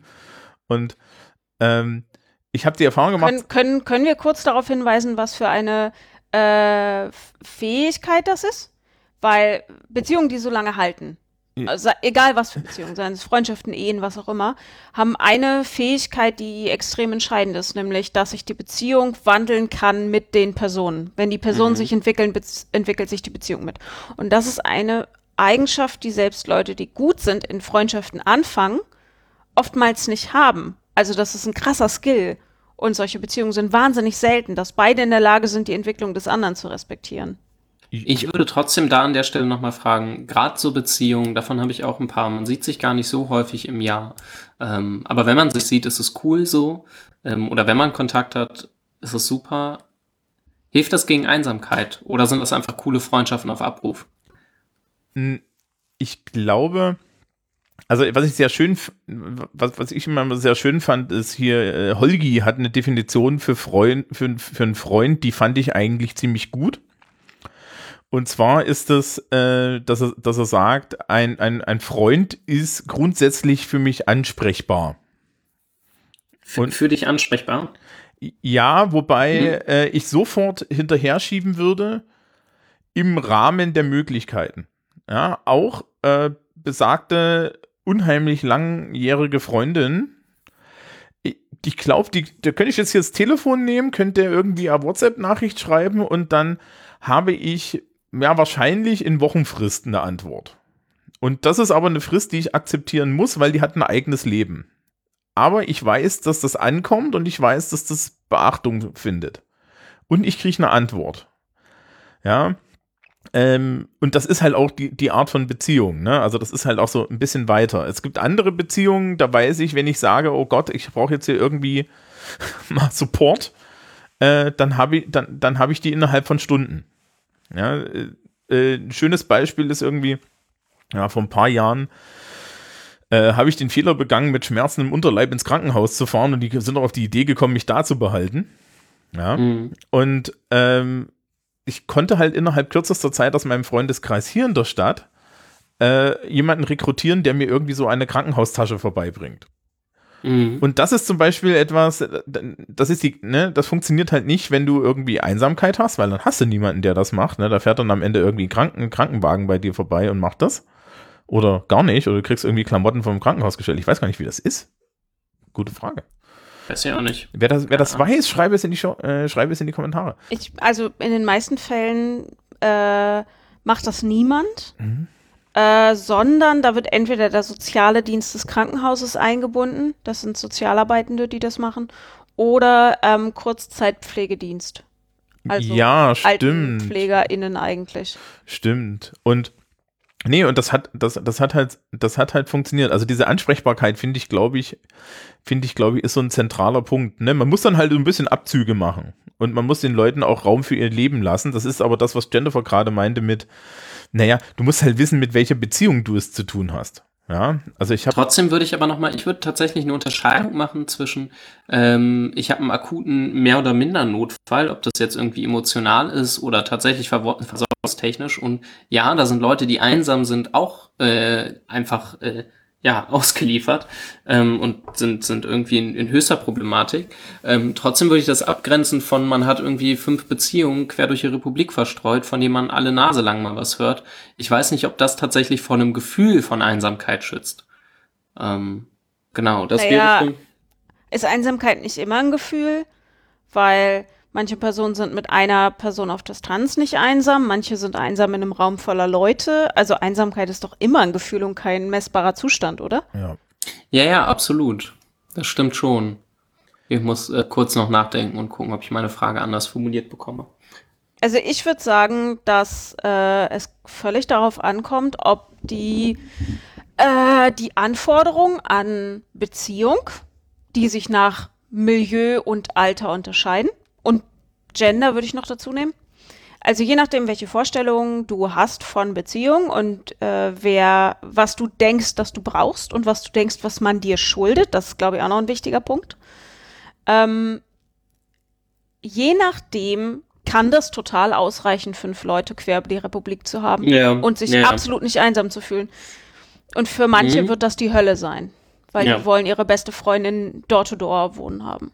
Ja. Also, das könnte ich ja gar nicht. Aber, ähm, nee, also das ist, ich verstehe, ja, ich verstehe das schon. Also, äh, ähm, und ich kenne auch, ich kenne, ich kenne auch so, ich kenne auch Leute mit festen Freundeskreisen. Ja, und, und so, ich kann ja bei meinen, bei meinen Eltern beobachte ich das hin und wieder. Die haben zum Beispiel halt auch dann so gewachsenen Freundeskreise und so, und das ist dann auch wichtig. Ja. Interessanterweise geht er denen dann aber auch ges- geschlossen auf den Geist. Das ist dann, ne, also wenn, wenn, das, das funktioniert dann auch. Das Ähm, gehört auch zu einer guten Freundschaft dazu, oder nicht? ja, es gehört interessanterweise aus meiner Sicht, glaube ich, auch zu einer guten Ehe dazu, dass du dann irgendwann einen gemergten Freundeskreis hast oder aber dir klar bist, welcher, welcher Teil, ja, dass jeder so seine Domain reservé hat. Mhm. Ja. Und dass, dass das klar ist und dass dann, äh, äh, das ist, ist auch, auch irgendwie wichtig. Ähm, ja, also wir, wir, wir sind irgendwie, wir meandern heute ganz schlimm, was jetzt nicht schlimm ist, aber äh, äh, Das sagen wir ja immer und dann finden es alle super. das könnte ähnlich wie das mit den Getränken am Anfang auch ein bisschen Sendungskonzept sein. Ja, Aber ähm, die, die Frage ist jetzt so, was, was bedeutet jetzt diese Einsamkeit? Also die, die, die, die, die, die Engländer haben ein Einsamkeitsministerium. Weiß Soll- jemand von euch, was die, was die Einsamkeitsministermensch tut? Äh, nee. ja. Ja, du? Ähm, und zwar ist diese Person verantwortlich für eben diese strukturellen Änderungen, die ich schon angesprochen hatte, ne? Ah, okay, Begegnungsstätten, äh, diese Telefonhotlines werden darüber finanziert, die sind, äh, ich glaube, 24-7 erreichbar. Die sind ähnlich wie Notfallseelsorge, Ja. wo man ja auch anrufen kann, nur halt, du brauchst keinen Grund, sondern du kannst einfach anrufen und sagen, dass, dein, dass deine Zeitung heute Morgen schief auf der Fußmatte lag oder so. Ähm, und ähm, das Ganze einzubinden in soziale Programme und in die Programme der Krankenkassen, weil es geht, es geht tatsächlich bei diesem ähm, Einsamkeitsministerium auch ganz klar darum, einmal das Problem zu adressieren mit einer formalen Stelle Mhm. und ich glaube, im Kern geht es um Psychohygiene, denn das ist der Punkt. Äh, und deswegen finde ich das eine super Idee, denn einzugestehen, okay, wir müssen ein bisschen was tun, um auch die Psyche zu erhalten. Äh, nur so ein bisschen Yoga und äh, ab und zu mal eine Kneipkur halten die alten Leute auch nicht fit. Die braucht, der Kopf braucht auch was, die Seele braucht was. Seele ist jetzt ein komisches Konzept, aber die Psyche braucht auch äh, Prophylaxe. Und da tun wir jetzt was. Und das, das ist ja schon mal geil, so anzuerkennen, es gibt nicht nur physische Gesundheit, es gibt auch psychische Mhm. Gesundheit. Und wenn die leidet, leidet auch die physische Gesundheit und dann wird's teuer. Mhm. Also die treiben diese ganzen strukturellen Änderungen voran. Ja, ein, ein, Äh, alten Leute Tagesstätten, kennt ihr das? Da gibt man morgens Omi ab. ja, Mhm. früher hieß das familienentlastender Dienst. Unter dem Ja, bei uns heißt das Altentagesstätte oder Altentreff oder so. Ja, ja, Kurzzeitpflege ist noch was anderes, ne? Jedenfalls holt man Omi oder Opi dann wieder ab und in der Zeit spielen die Kanaster und trinken Tee und äh, werden Oh. betreut und so. Und dann Weißt du? kann man sie wieder einsammeln. Ja, ich hatte- In dem alten Zentrum, in dem ich war, da die, die acht Wochen, äh, war das äh, betreute, also du warst halt eingebunden in die Aktion vom betreuten Wohnen, halt ohne das Wohnen.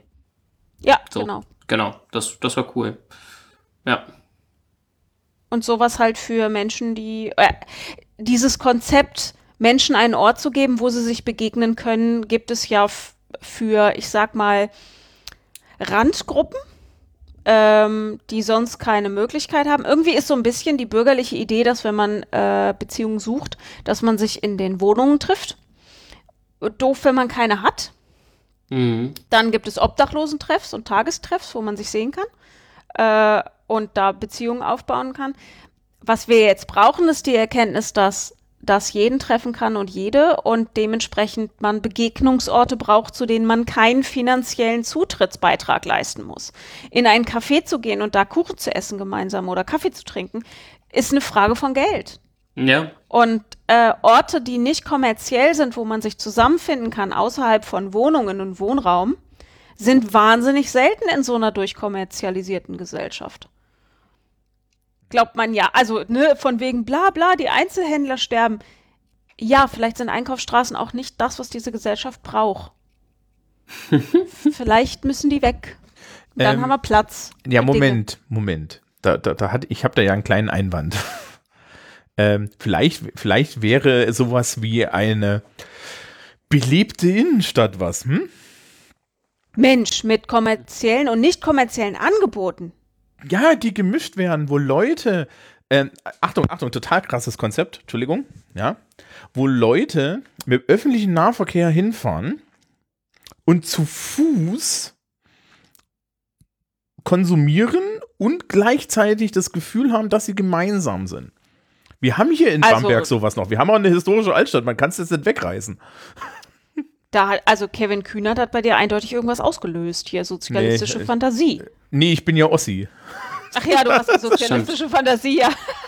ja, Ja, ja, ich, äh, radikales Konzept Ja, ja, können zu, wir nicht machen. nee, nee, zu, zu, wir haben, äh, zu, wir haben ja, äh, zu DDR-Zeiten hat man das ja dann mit Platten gemacht und das ist ja nicht hübsch. Ähm, nee, aber, Ich äh, finde Platten ziemlich cooles Konzept, so, oh, nee, nee, oh, ja. doch schon. Super. wir, wir, äh, wir, wir, wir machen irgendwann, irgendwann, wenn Jennifer Zeit hat, ne? Also nie. Ach, das kriegen wir schon hin. Das, das kriegen wir schon hin. Die, die, machen, machen wir mal, wir machen mal ein Road-Movie, ja? Und dann, dann, dann, dann, dann stelle ich dich mal in so eine richtig schöne, verkarstete Plattenzone im Osten. Wobei da Ich gibt's war keine. doch schon. Ja? Ist nicht so, als hätte ich überhaupt keinen Kontakt in den Osten und wäre da noch nie gewesen. Ich weiß, wie es da aussieht. Ich finde es trotzdem geil. Wirklich, das fühlt sich schon nicht gut an. Doch, ich finde das super. Äh, kann man besser gestalten, so im Sinne von ähm, modernere Variationen, aber per se finde ich Platten ein zukunftsfähiges Konzept.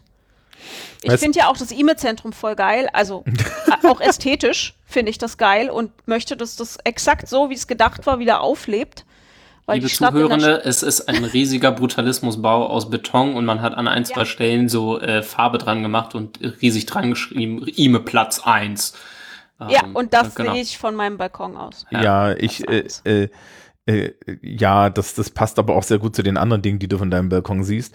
Ähm, man hat mich Ja. dort, man hat mich dort durchgeführt und das Einzige, was ich festgestellt habe, ist, es läuft langsam voll. Ja, es ist äh, eine vernachlässigte Ruine. Da wohnen aber tatsächlich oben noch Leute drin, im 14., 15., 25. Stock. Wo es nicht nass ist. Genau, oben ist noch nicht nass. Ähm, das ist hier in Hannover seit Jahren eine Debatte, weil die Investoren, die es gekauft haben, nichts gemacht haben, sondern es war Spekulationsobjekt ganz lange. Und jetzt wird aber die Fassade gemacht. Weil Das die willst du Stadt nicht- die, Da, damit Und- keiner und halt- sieht, wie die, wie die Flüssigkeit hochkriecht. Nein, die, die äh, Fassade muss ja komplett erneuert werden, weil sie nass ist. Und äh, auch das hatten die Investoren vorher nicht gemacht. Und da das E-Mail-Zentrum Eigentumsstückelung ist, also das große Ding und das Grundstück gehören Investoren. Die wollen es natürlich als Spekulationsobjekt, aber da gibt es Eigentumswohnungen drin, da gibt es äh, Arztpraxen, ein bisschen was gehört der Stadt und so weiter. War das immer schwierig. Und jetzt Da war sieht früher es auch aber mal ein so Supermarkt aus. drin, oder? Ich habe das Ähm, so richtig florierend ja nicht bewusst mit, mitgekriegt. Ich kenne die äh, Erzählung von der florierenden Zeit von meinen Eltern. Für die war nämlich das E-Mail-Zentrum der hipste Ort um hinzufahren. Die sind aus Garbsen, meine Eltern kommen aus Garbsen, das ist ein Vorort von Hannover, in die Stadt reingefahren, um ins E-Mail-Zentrum zu gehen. Da war ein Supermarkt drin, da war ein Kino drin, viele kleine Geschäfte. Das war die Mall. Da bist du hingegangen, da musstest du sein. Das war so hip. Das kenne ich aber Äh, auch. das war so cool. Das, ja, ist dann halt mit der Zeit verfallen, so wie viele Das klingt wie eigentlich wirklich wie das perfekte Einsamkeitsverhinderungsbauwerk Ja, im natürlich. Großen und Ganzen. Naja, das Ein ist, Ich finde, das E-Mail-Zentrum ist für mich auch ein Beispiel oder Platten für ökologisch sinnvolle Art zu wohnen in den nächsten Jahrzehnten. Denn die Apartments, die in, im E-Mail-Zentrum sind, sind zum Teil relativ klein, teilweise nicht mal 30 Quadratmeter. Und du hast alles an einem Ort, da gibt es Friseure etc. Ähm, das sind Konzepte, die wir uns auch aus anderen Gründen überlegen sollten, ob wir die sinnvoll finden und ob wir das wollen. Vielleicht sollte man das Ganze noch schwimmbar umgestalten und wenn der Meeresspiegel über alle Dämme bricht, schwimmt das E-Mail-Zentrum einfach auf und so viereinhalbtausend Leute sind wenigstens gerettet. ja, aber, Die schwimmende Stadt. äh, wo, wo wir schon bei euch lokal sind, Ja. Also ich habe ja schon gesagt, also Bamberger Innenstadt ist tatsächlich großflächig äh, äh, verkehrsberuhigt, so verkehrsberuhigt, dass, wir, dass du als Autofahrer echt fluchst. Ähm, das Spannende, also das Geilste, was wir, das Geilste, was wir in der Innenstadt haben, ist ein gefühlt 100 Meter langer Fußgängerüberweg mit Ampeln, der gleichzeitig grün geschaltet wird. Ja, also da, da geht eine Straße, geht halt quer durch, durch die, die Innenstadt und da ist eine Ampel und die wird halt für die Fahrzeuge rot, hat auch zwei Stellen, wo die rot werden kann, falls einer auf dem langen Weg dazwischen erwischt wird. Und dann wird der ganze Bereich gleichzeitig grün. Und das heißt, du kannst, du hast da, da sind, glaube ich, enden, glaube ich, vier Straßen gegenüber und du kannst schräg einfach drüber laufen. Das ist total geil. Habe ich mich beim Wir haben ersten Mal Checkpoint Charlie, da gibt's eine diagonale Ampel. ja, so ähnlich. Aber halt wirklich als Fußgänger äh, äh, Pathway. Und Ja. so und so, der durchschnittliche Bamberger ignoriert da, ob das grün oder rot ist, weil äh, wenn da kein Auto kommt, dann fährst du, dann läufst du da durch und da ist eh 30. Ja, und jeder hat, jeder hat da die Ansicht, dass äh, gefälligst diese Autos stehen zu bleiben haben, weil das ist ja hier unsere Fußgängerzone. Und die ist relativ groß und ähm, direkt um die Ecke ist der sogenannte Gabelmann, ja, oder lokal Gabelmo. Und äh, das ist, das ist der Verabredungsort, ne? Bei euch ist das irgendwie unterm Schwanz, ne? Ja, genau. Genau, das ist Am wie unterm. Schwanz. Äh, wer unterm Schwanz nicht versteht, ich, ich weiß das, äh, das erklären wir jetzt nicht. Und, und die, äh, da, da, da, da lebt dann halt wirklich das auf, ne? Also ich meine, ich habe ja irgendwie bei, bei, als ich bei Jennifer war, äh, und bei, bei Christoph auch, aber ich war primär waren wir bei Jennifer, ne? Äh, Ja, wir waren du hast vor Dingen auch in Jennifer's Hood einfach unterwegs. ja, Ja. Äh, du hast da ja diese, du hast da ja diese, was ist das? Ist das die Limmerstraße? Ist das das? Ja, genau. Das, das wirkte auch sehr wie, wie so, ne? So, das war so ein bisschen verkehrsberuhigt und so, so ganz viele Geschäfte und so und, und, und, und Leute auf der Straße und so. Das fand ich eigentlich auch so. Das passt dann noch halbwegs. Ja, das ist Ja. ganz cool, weil selbst wenn, das merkst du so an äh, Sonntagen und Feiertagen hier, ähm, selbst wenn die Straße relativ ruhig ist, weil die meisten Geschäfte geschlossen haben, ist die Limmer immer noch sehr belebt. Ja, äh, weil Ja. in den Nebenstraßen sind ganz viele Restaurants und sehr viele kleine alternative Läden und wir haben ähm, die Faust um die Ecke, das ist so ein ähm, Zentrum, wo auch mittlerweile ein Café drin ist ähm, und wo Veranstaltungen stattfinden. Also es ist nicht richtig ein Jugendzentrum, es heißt Kulturzentrum. Äh, und die Glocksee, was auch so ein, äh, die Glocke ist eigentlich ein Jugendzentrum, aber da sind auch Konzerte und Party und so zu kleinen Preisen. Und das macht halt dei- den Stadtteil lebendig. ja. Selbst wenn du kein Geld hast, kannst du dich hier aufhalten.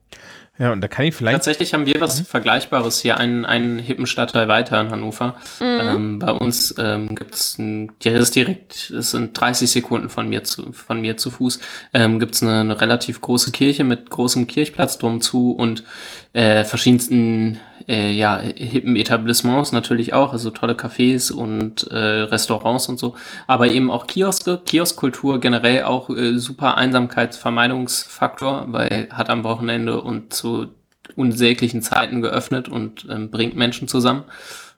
Liebe andere Städte, könnt ihr euch mal abgucken.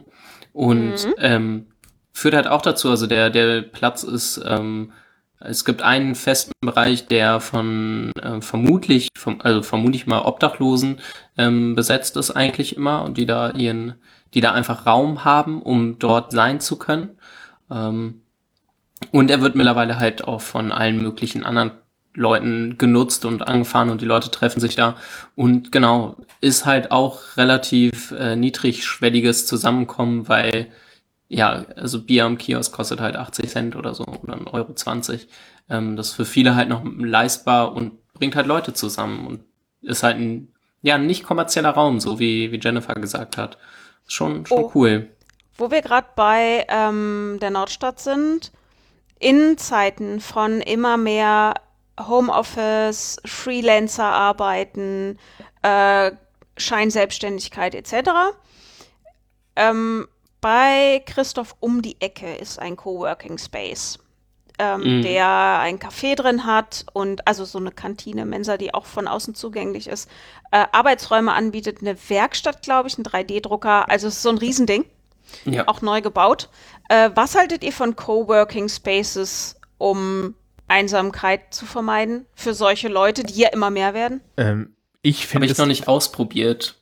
ich fände es für mich katastrophal, so rein persönlich, weil Mhm. ich, also den ganzen, den ganzen nicht kommunikativen Teil meiner Arbeit kann ich nicht mit Menschen daneben machen. Also ich kann nicht mal in der Schule korrigieren. Ja, also deswegen habe ich ein Arbeitszimmer und äh, äh, die einzige Person, die beim Korrigieren dabei sein darf, ist Flocke. Ja. Ähm, ja, ich habe den Hund als Person bezeichnet. Ähm, Das ist okay. ist, es hat keiner dran gezweifelt, ne? Ähm, ansonsten finde ich die Idee, glaube ich, nicht schlecht.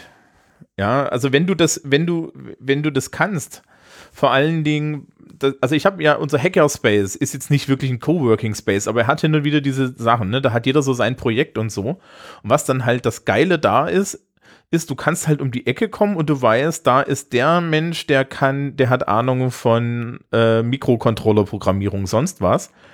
Und den frage ich jetzt mal. Und das ist für mich auch einer der Gründe, immer wieder in Hackerspace zu gehen, weil ähm, natürlich hilft dir im, im, Endeffekt keiner, weil das ist nicht die Sinn vom Hackerspace. Du hast halt Leute, die sind ansprechbar, ne, siehe vorhin, und die helfen dir dann wiederum oder geben dir eine Idee, was du machen kannst. Ne? Also was weiß ich, wir haben da halt auch den 3D-Drucker und den Lasercutter. Und bei dem Lasercutter, bis ich dieses Ding gezähmt hatte, hat es halt auch ein bisschen länger gedauert. Aber ich hatte halt auch jemanden um die Ecke, wo ich dann sagen konnte, ey, pass mal auf, ich kriege das hier nicht hin, was mache ich denn jetzt hier am schlauesten? Ja, und äh, ich glaube, Coworking Spaces sind da nicht schlecht. Ich, ich habe aber bei den Dingern auch immer das Gefühl, dass es so ein bisschen verhipsterte Selbstoptimierungskacke sein könnte. Ja. Produktivität im Sinne von äh, da mehr schaffen und sich dazu zwingen, weil man bezahlt ja für den Platz und so. Ja, weiß ich nicht. Weiß ich nicht. Und, und ja, Es und das ist auch so ein bisschen, das ist auch, halt so ein bisschen, ne? es, es ist auch so ein bisschen, es, also ich glaube, dass es vielen Leuten taugt. Das ja, würde ich sagen, dass es durchaus vielen Leuten taugt, aber äh, meiner Produktivität wird es überhaupt nicht helfen. Und ah, da ist so ein Habitus drin, der mir, glaube ich, nicht zusagt, aber ist okay. Ja, äh, Ja, ich weiß, also ich habe jetzt gerade drüber nachgedacht, als Thomas erzählt hat. Und ähm, ich bin so der Typ Mensch, der sich durchaus auch äh, mit anderen verabredet, um zusammen in der Bib zu sitzen und sich über Stunden anzuschweigen. Und da kannst du ja einfach nicht miteinander reden. Ähm, und allein das tut mir manchmal ganz gut. Von daher glaube ich, wäre Coworking Space schon was für mich. Ähm, ja, ich glaube aber, also ja, was Thomas so ein bisschen meinte, ist, ich glaube, es ist nicht, nicht, also ich würde ganz gern, dass es nicht mein Habitus ist. Ich glaube, wenn ich ehrlich zu mir bin, ist es schon auch mein Milieu so. Ähm, also mir, von daher könnte das schon ein Ort sein, wo ich mittelfristig mal lande. Mal gucken. mir fällt gerade ähm, ein, dass ich einen Coworking Space an der Arbeit habe. Das nennt sich Lehrerzimmer. Ja, das ist ein Ja. ähnliches Konzept. Aber ähm, dein Lehrerzimmer hat etwas nicht, was bei mir der größte Kritikpunkt an diesen Sachen ist. Ähm, ich bin, ich stehe dem Ganzen nämlich auch so ein bisschen ambivalent gegenüber. Einerseits glaube ich, dass es manchen Leuten gut tut, wenn sie diese, ähm, wenigstens diese eine Grenze ziehen können, nämlich ich arbeite an einem Arbeitsplatz und ich Mhm. arbeite nicht zu Hause und ich habe jemanden, der ansprechbar ist und selbst wenn diese Leute an ganz anderen Dingen arbeiten, wir haben zumindest dieses verbindende Element, dass wir kein äh, Büro haben. Also kein Büro mit Arbeitgeber. Andererseits, und das ist der Punkt, den ich wirklich kritisch betrachte, auch im Bezug auf Einsamkeit, in einer Gesellschaft, in der Arbeit der wesentliche Faktor zur Integration ist und so ein Anti-Einsamkeitsding, ähm, Coworking Spaces sind finanzgebunden. Wenn du dir deinen Platz nicht mehr leisten kannst, bist du raus. Das heißt, du verlierst diesen Platz wieder. Das heißt, du hast keinen Anspruch darauf, wenn es mal nicht so gut läuft. Und ähm, es verlagert, wie auch Scheinselbstständigkeit und diese Freelancer-Geschichten, es verlagert die äh, Verantwortung des Firmeninhabers auf die Einzelperson, auf den Arbeitskraftunternehmer. Mhm. Und gerade diese Arbeitskraftunternehmer-Sache, die wir ja schon in anderen Folgen hatten, ähm, ich glaube, dass die ein extremer Motor in Sachen Einsamkeit ist, weil es nicht nur die Verantwortung von dem Kapital, um es mal mit Marx zu sagen, wegnimmt, sondern auch alles das, was Arbeitsplatz sozial ähm, ausmacht, auf dich als Einzelperson verlagert. Und das ist natürlich eine wackelige Geschichte. So. Und bürdet dir wieder mehr Arbeit auf. Also ich würde sagen, Coworking Spaces sind die SB-Kassen des Einzelhandels. Schon ein bisschen. Ja. ja. Also. Das Wisst ihr, ist, sie sind geil, weil man kommt da im Zweifel schneller durch oder sie geben einem die Illusion, dass das geiler ist, wenn man was selber machen darf, aber eigentlich sind sie strukturell gar nicht so cool. Ähm, ja, also ich, ich glaube, ich bin da bei dir. Ähm, vor allem dieses Finanzgebundene, stimmt, das habe ich im Lehrerzimmer nicht, aber meine Erfahrung im Lehrerzimmer ist zum Beispiel auch, es gibt bei uns unterschiedliche Arten von Menschen.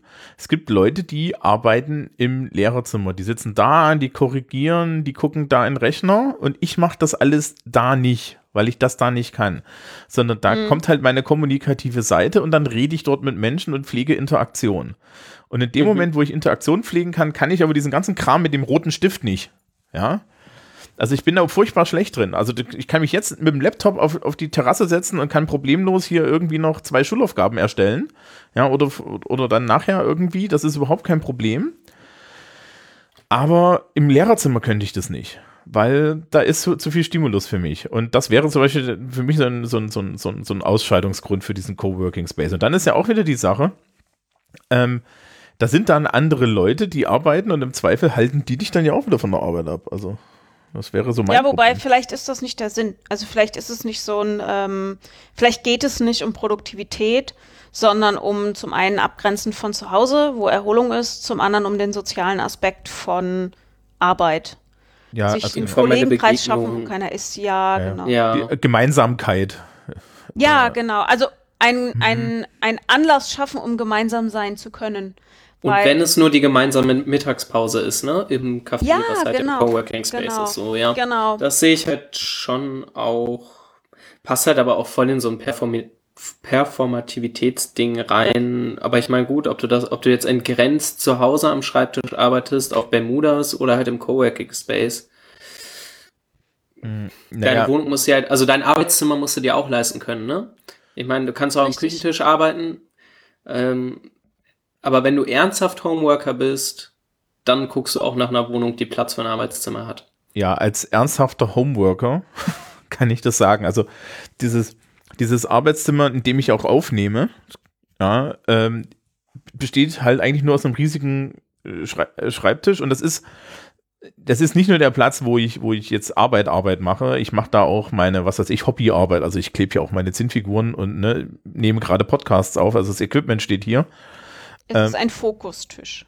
Genau, das ist tatsächlich so. Also äh, früher habe ich, äh, das ist eine interessante eine Sache, die mir gerade auffällt.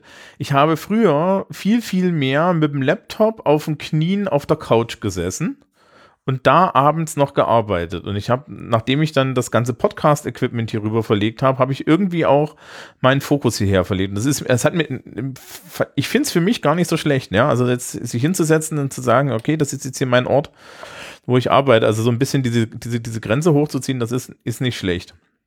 Und dann, dann bist du halt, das ist aber auch kein Ort, wo man dann irgendwie beim Arbeiten einsam ist, ne? Ja. Genau, du ja. hast ja die soziale Interaktion und die Kollegialität im Zweifel, wenn du sie suchen willst, auf der Arbeit.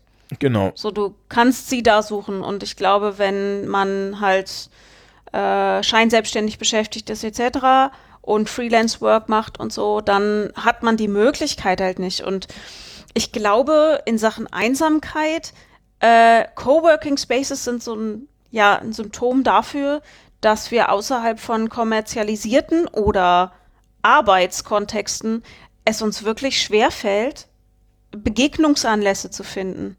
Weshalb ich ja auch Hobbys zum Beispiel so wichtig finde. Und sei es, sich über sein Hobby im Internet auszutauschen, in Foren, die es noch gibt tatsächlich. Ey, Äh, gute oder- Foren sind super aktiv, das ist mega cool. Ja, ja. Und Facebook-Gruppen gibt es tatsächlich äh, auch einige gute. Aber Foren, die richtig guten Foren sind lebendig und äh, werden es, glaube ich, auch noch eine Weile bleiben. Äh, einfach um dieses Gefühl von Gemeinsamkeit und Begegnungsanlässe zu schaffen. So ein Forentreffen ist erstaunlich heilsam, wenn man unter Einsamkeit leidet. Ja, ähm, was, äh, was mir dazu noch einfällt, also mein, ein, mein, ich habe ja, ich habe ja hier Infinity als Hobby, ne? Das ist so, so Zinnfiguren, Tabletop-Zeug. Ihr kennt das. Mhm. Ja, ich, ich verlinke das einmal in den Show Notes, falls das irgendjemand interessiert. Achtung, es ist eine Riesensenke für Geld. Ähm, ich- warne aus, aus, aus bestimmten Gründen. Ähm, oh Gott, war das alles teuer. Und es ist so wenig, es, ist, es hat ja nur ideellen Wert dann am Ende. Aber gut. Ähm, und da gibt es mittlerweile, glaube ich, vier oder fünf Podcasts, die ich höre. Ne? Und für mich ist tatsächlich auch ein Mittel gegen Einsamkeit Podcast. Also ich meine, ja, ich bin da aber auch der Typ für. Ich mag halt, ich mag es halt lieber während der Hunderunde vollgequatscht zu werden, als Musik zu hören. Ne? Manchmal habe ich dann jetzt auch genug von Menschen, die reden. Also ne, heute Abend höre ich, glaube ich, niemanden mehr reden.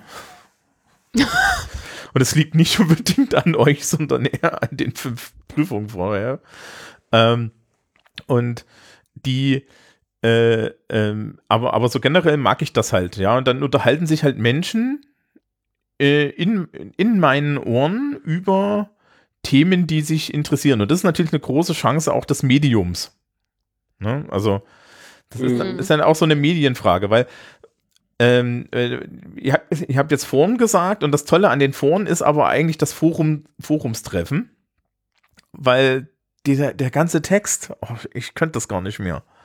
Ja. Ich finde das großartig, äh, sich über solche Längen auszutauschen in Foren und so äh, intensiv über Themen, wo du gerade sagst Podcast. Ich habe auch, ich fühle mich sehr, sehr selten einsam. Also ich habe mich, glaube ich, schon seit, also manchmal fühle ich mich ein bisschen isoliert momentan durch die Doktorarbeit. Das ist aber, glaube ich, normal. Aber wirklich zutiefst einsam habe ich mich seit 20 Jahren nicht mehr gefühlt. Ähm, Oh, die Unterscheidung gefällt mir ähm, zwischen Isolation und Einsamkeit. Ich kann sie gerade noch nicht ganz greifen, aber Kann ich, kann ich gleich, ich kann gleich sagen, wo ich die Grenze ziehe. hm, Ähm, ich hatte als Kind und Teenie einen Ausweg aus Einsamkeit, den ich etwas zweifelhaft finde, weil ich nicht weiß, also man kann das damit richtig verbocken. Ich bin nämlich, wenn ich mich einsam fühle und ich habe keine Person greifbar, nehme ich mir ein Buch zur Hand. das ist, Und zwar äh, Fiktion, also Fantasy oder äh, Sci-Fi ist vollkommen scheißegal. Hauptsache, da sind Leute. ja, same Und here. das führt, das führt bei mir zu einer sehr, sehr intensiven Beziehung zu Büchern. Ich habe schon, ich glaube, bei Aragon war das so. Kennt ihr dieses Buch von Christopher Palini mit den Drachen? ja, ich fand, diese- ja, ich habe es glaube ich irgendwann mal angefangen, aber nie, nie gelesen. ich habe es nicht Ich hab gelesen. dieses- Diese Bücher, als ich das letzte gelesen habe, ich war so enttäuscht und ich war so traurig, dass es zu Ende war, weil für mich fühlen sich das Ende von Büchern fühlt sich an, als ob jemand stirbt. Weil die Personen dann weg sind. Erstmal. Mhm. Die Beziehung zu den Personen endet und dann werde ich unfassbar traurig und wütend und ich habe dieses Buch an die Wand geworfen vor Wut. Ich war richtig, richtig durcheinander. Ähm, aber das führt bei mir dazu, also während ich lese und in diese Welten eintauche, gute Bücher lassen mich weniger einsam fühlen. Das ist natürlich schwierig, wenn du jemanden hast, der dann nur in Bücher abtaucht und es dadurch immer schlimmer macht. Ähm, weiß ich nicht, ob das so gesund ist. Für mich ist das ein, wie ein Pflaster. Für mich sind Bücher gegen Einsamkeit wie ein Pflaster. Das behebt, das heilt die Wunde nicht, aber es deckt sie zumindest erstmal ab, damit man nicht ständig dran paddelt. Äh, isoliert und einsam. Ähm, einsam fühle ich mich, wenn ich mich unverstanden fühle und aus außerhalb von Kontakt. Und ich den auch nicht, wenn ich, ähm, wenn ich rausgehe und diesen Kontakt suche, da niemand ist. also äh, niemand, der mich versteht. Isoliert ist, wenn diese Kontakte alle da sind und ich die Möglichkeit hätte, aber die Umstände mich dazu zwingen oder mich davon abhalten, diese Kontakte in Anspruch zu nehmen oder diese Form von Kontakt in Anspruch zu nehmen. Ich bin nicht per se beziehungsarm oder beziehungsschwach in dem Augenblick und ich weiß, da draußen sind Leute, die, ich, die mich verstehen und zu denen ich äh, Kontakt aufnehmen kann, aber die Umstände sorgen dafür, dass ich es nicht tue oder nicht in dem Umfang tue, wie ich vielleicht das gerade brauchen würde. So, ja. das ist für mich die Unterscheidung. Mhm, einmal ich, mit Leute, einmal ohne Leute. Ja, da bin ich auch ungefähr rausgekommen, gerade gedanklich. Ja, finde ich auch ganz gut. Ist jetzt nur so dahingesprochen, ist bestimmt kein ausgefeiltes Konzept, aber so unterscheide ich, wie ich mich gerade fühle. Weil einsam, ich fühle mich tatsächlich fast nie einsam, weil irgendwo da draußen ist jemand, der mich versteht und mir zuhört. Und Was ich gerade bei deinem äh, Buchthema ganz gut ähm, fand, weil du meinst, weiß, ob du das du nicht weißt, also dass es mehr ein Pflaster als eine richtige Heilung ist, äh, genauso wie bei dem Podcast-Thema davor. Ich glaube, man muss ein bisschen aufpassen und für sich rausfinden, was wirklich funktioniert und was mhm. ähm, Beziehungssimulation was ist. Ja. So würde ich es, glaube ich, nennen. Und nur genau. Beziehungssimulation, genau, ich glaube, es kann halt hinwegtrösten. Ähm, ich lese ja auch viel und höre viel Podcasts, aber es ist halt nicht ganz das Gleiche. Und ich glaube, da muss man, da muss man einfach gucken, was für einen selbst funktioniert. Man sollte nur nicht glauben, dass das alles das Gleiche ist. Ähm, vor allen Dingen, wenn man selbst keine aktive Rolle, also eine, eine konsumierende Rolle nur einnimmt, wie es ja sowohl bei Podcasts als auch beim Lesen eben ist, ähm, und keinen aktiven Schaffensgrad hat, quasi. Ähm, es gab ja, muss ich mal gucken, ich kann nicht versprechen, dass ich es in den Show Notes finde. Äh, also, dass ich es für die Shownotes finde, aber ich notiere es mal. Ähm, ich glaube, wir hatten das auch schon mal, dass es Untersuchungen gibt, dass Menschen, die in ihrer Jugend, Kindheit und Jugend viel lesen, ähm, empathischer sind. Also sich mhm. besser auf Situationen und Menschen und so weiter einstellen können.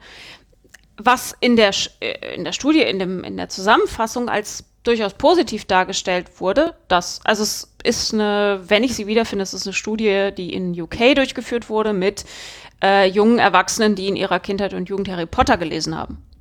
Mm, ja, so ist mir auch.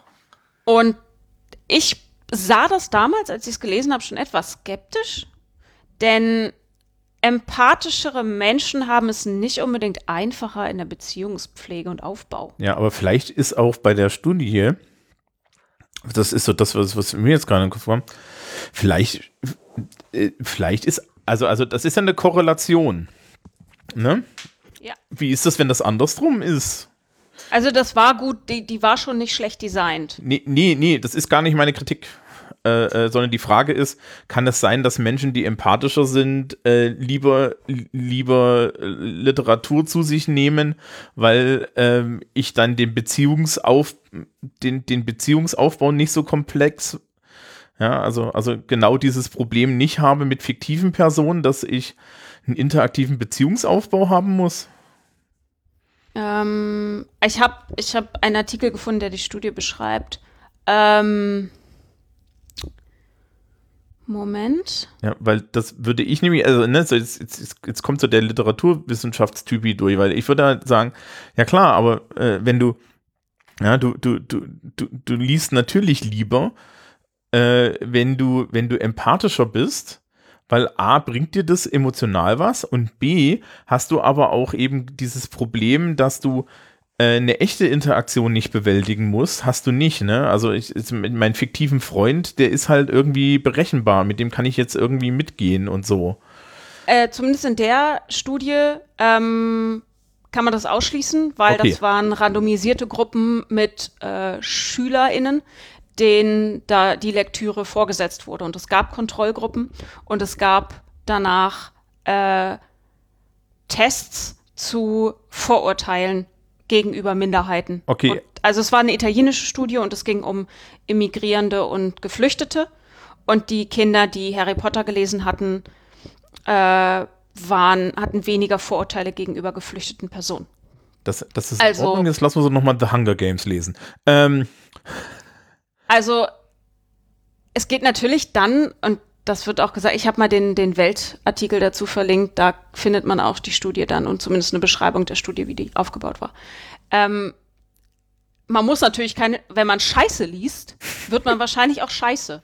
Also ent, entnehme ich jetzt, entnehme ich jetzt mal dieser Studie, weil in Harry Potter, auch wenn ich Harry Potter in manchen Bereichen kritisch sehe, insbesondere äh, die Filme sind zum Teil ziemlich übel rassistisch, aber das Problem war ja auch mit Star Wars. Ich bin da einfach sensibel, was das Thema betrifft. Mhm.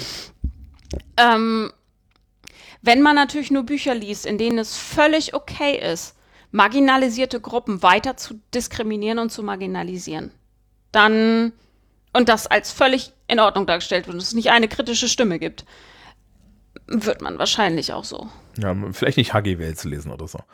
Ähm, Ja. ja, also das, das mit der Literatur. Äh, ich ich habe da die ganze Zeit drüber nachgedacht, wie das bei mir ist und ich habe festgestellt, äh, ja, ich kann mit den Figuren halt mitgehen, dass ich tatsächlich da irgendwie emotional empathisch bin, ist ein neueres Phänomen, aber das hat vielleicht eher was mit, mit äh, Charakterentwicklung auf meiner Seite zu tun. Und ähm, was mich aber tatsächlich immer an Literatur interessiert hat, war, war, wie gut ist die Geschichte? Und dann habe ich den Fehler begangen, Literaturwissenschaft zu studieren und seitdem interessiert mich nur noch, wie gut die Geschichte ist. Ja. Oh, das muss unfassbar anstrengend sein. Nee, ist es nicht, weil du hast es dann mit, der, also du hast es dann ja drin. Ja, also, Mhm. also du kannst mich, du, du, du kannst mich halt mit, einer, mit gutem Storycrafting irgendwie dann auch interessieren. Aber gut, so eigentlich, ne? Also wir, wir, wir haben uns schon schön zum Ende meandert. Wir sind auch schon fast bei, bei, beim, beim Themengebiet, was kann ich denn gegen Einsamkeit tun durch? Komm, wollen wir mal so Ich wollte gerade sagen, weiß, ja, wir haben schon, schon viel, viel Anreize gesetzt, glaube ich, was man so machen kann. Ne? Jetzt muss, Ja. ich, jetzt muss ich noch eine Aufgabe machen. Ja, gell. Ich glaube, mehr oder minder dringend. Also, Mehr oder minder dringend. Jennifer besteht ja doch immer darauf, weil ne, Rituale sind wichtig. So, Äh. soll, soll ich die machen? Oh Gott, ja, Ja, mach mal, mach mal, mach mal. ein bisschen arg viel Reform hier für, für die. Ich weiß nicht, also so neue radikale Konzepte hier. Mach mal, aber du weißt, dass du dann im Anschluss an die Aufgabe auch salbungsvoll reden musst, damit wir aufhören können.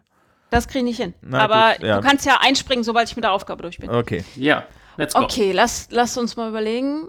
Oh, ich habe was. Mhm. Ähm, wenn ihr nach diesem Podcast wieder raus in die Welt geht, schaut doch mal oder versucht mal in einer ganz typischen Woche, jetzt keine abgefahrene Woche, wie ihr habt Urlaub und schließt euch zu Hause ein und zockt den ganzen Tag, sondern so eine ganz normale Woche, wie viel Anlässe ihr habt, um Menschen zu begegnen. Wo passiert das? Welche Leute trefft ihr da?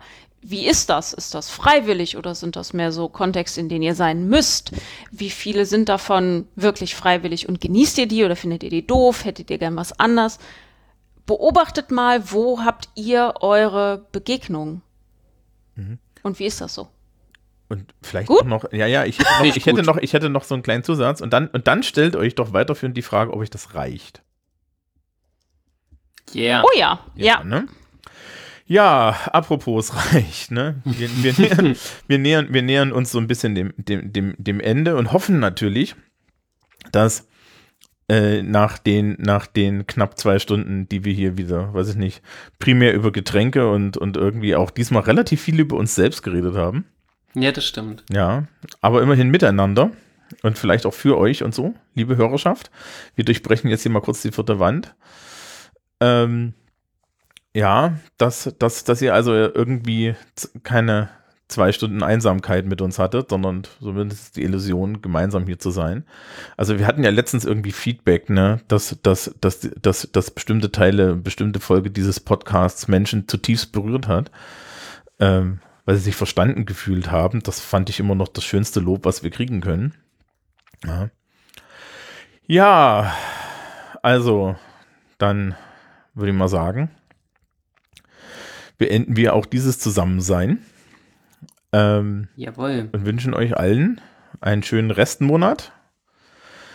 Bis zum nächsten Mal. Bis dahin, bis zum Juni ist es dann, ne? Bis Juni, zum Juni. ja. Ja. Also, tschüss. Okay. Tschüss. Tschüss.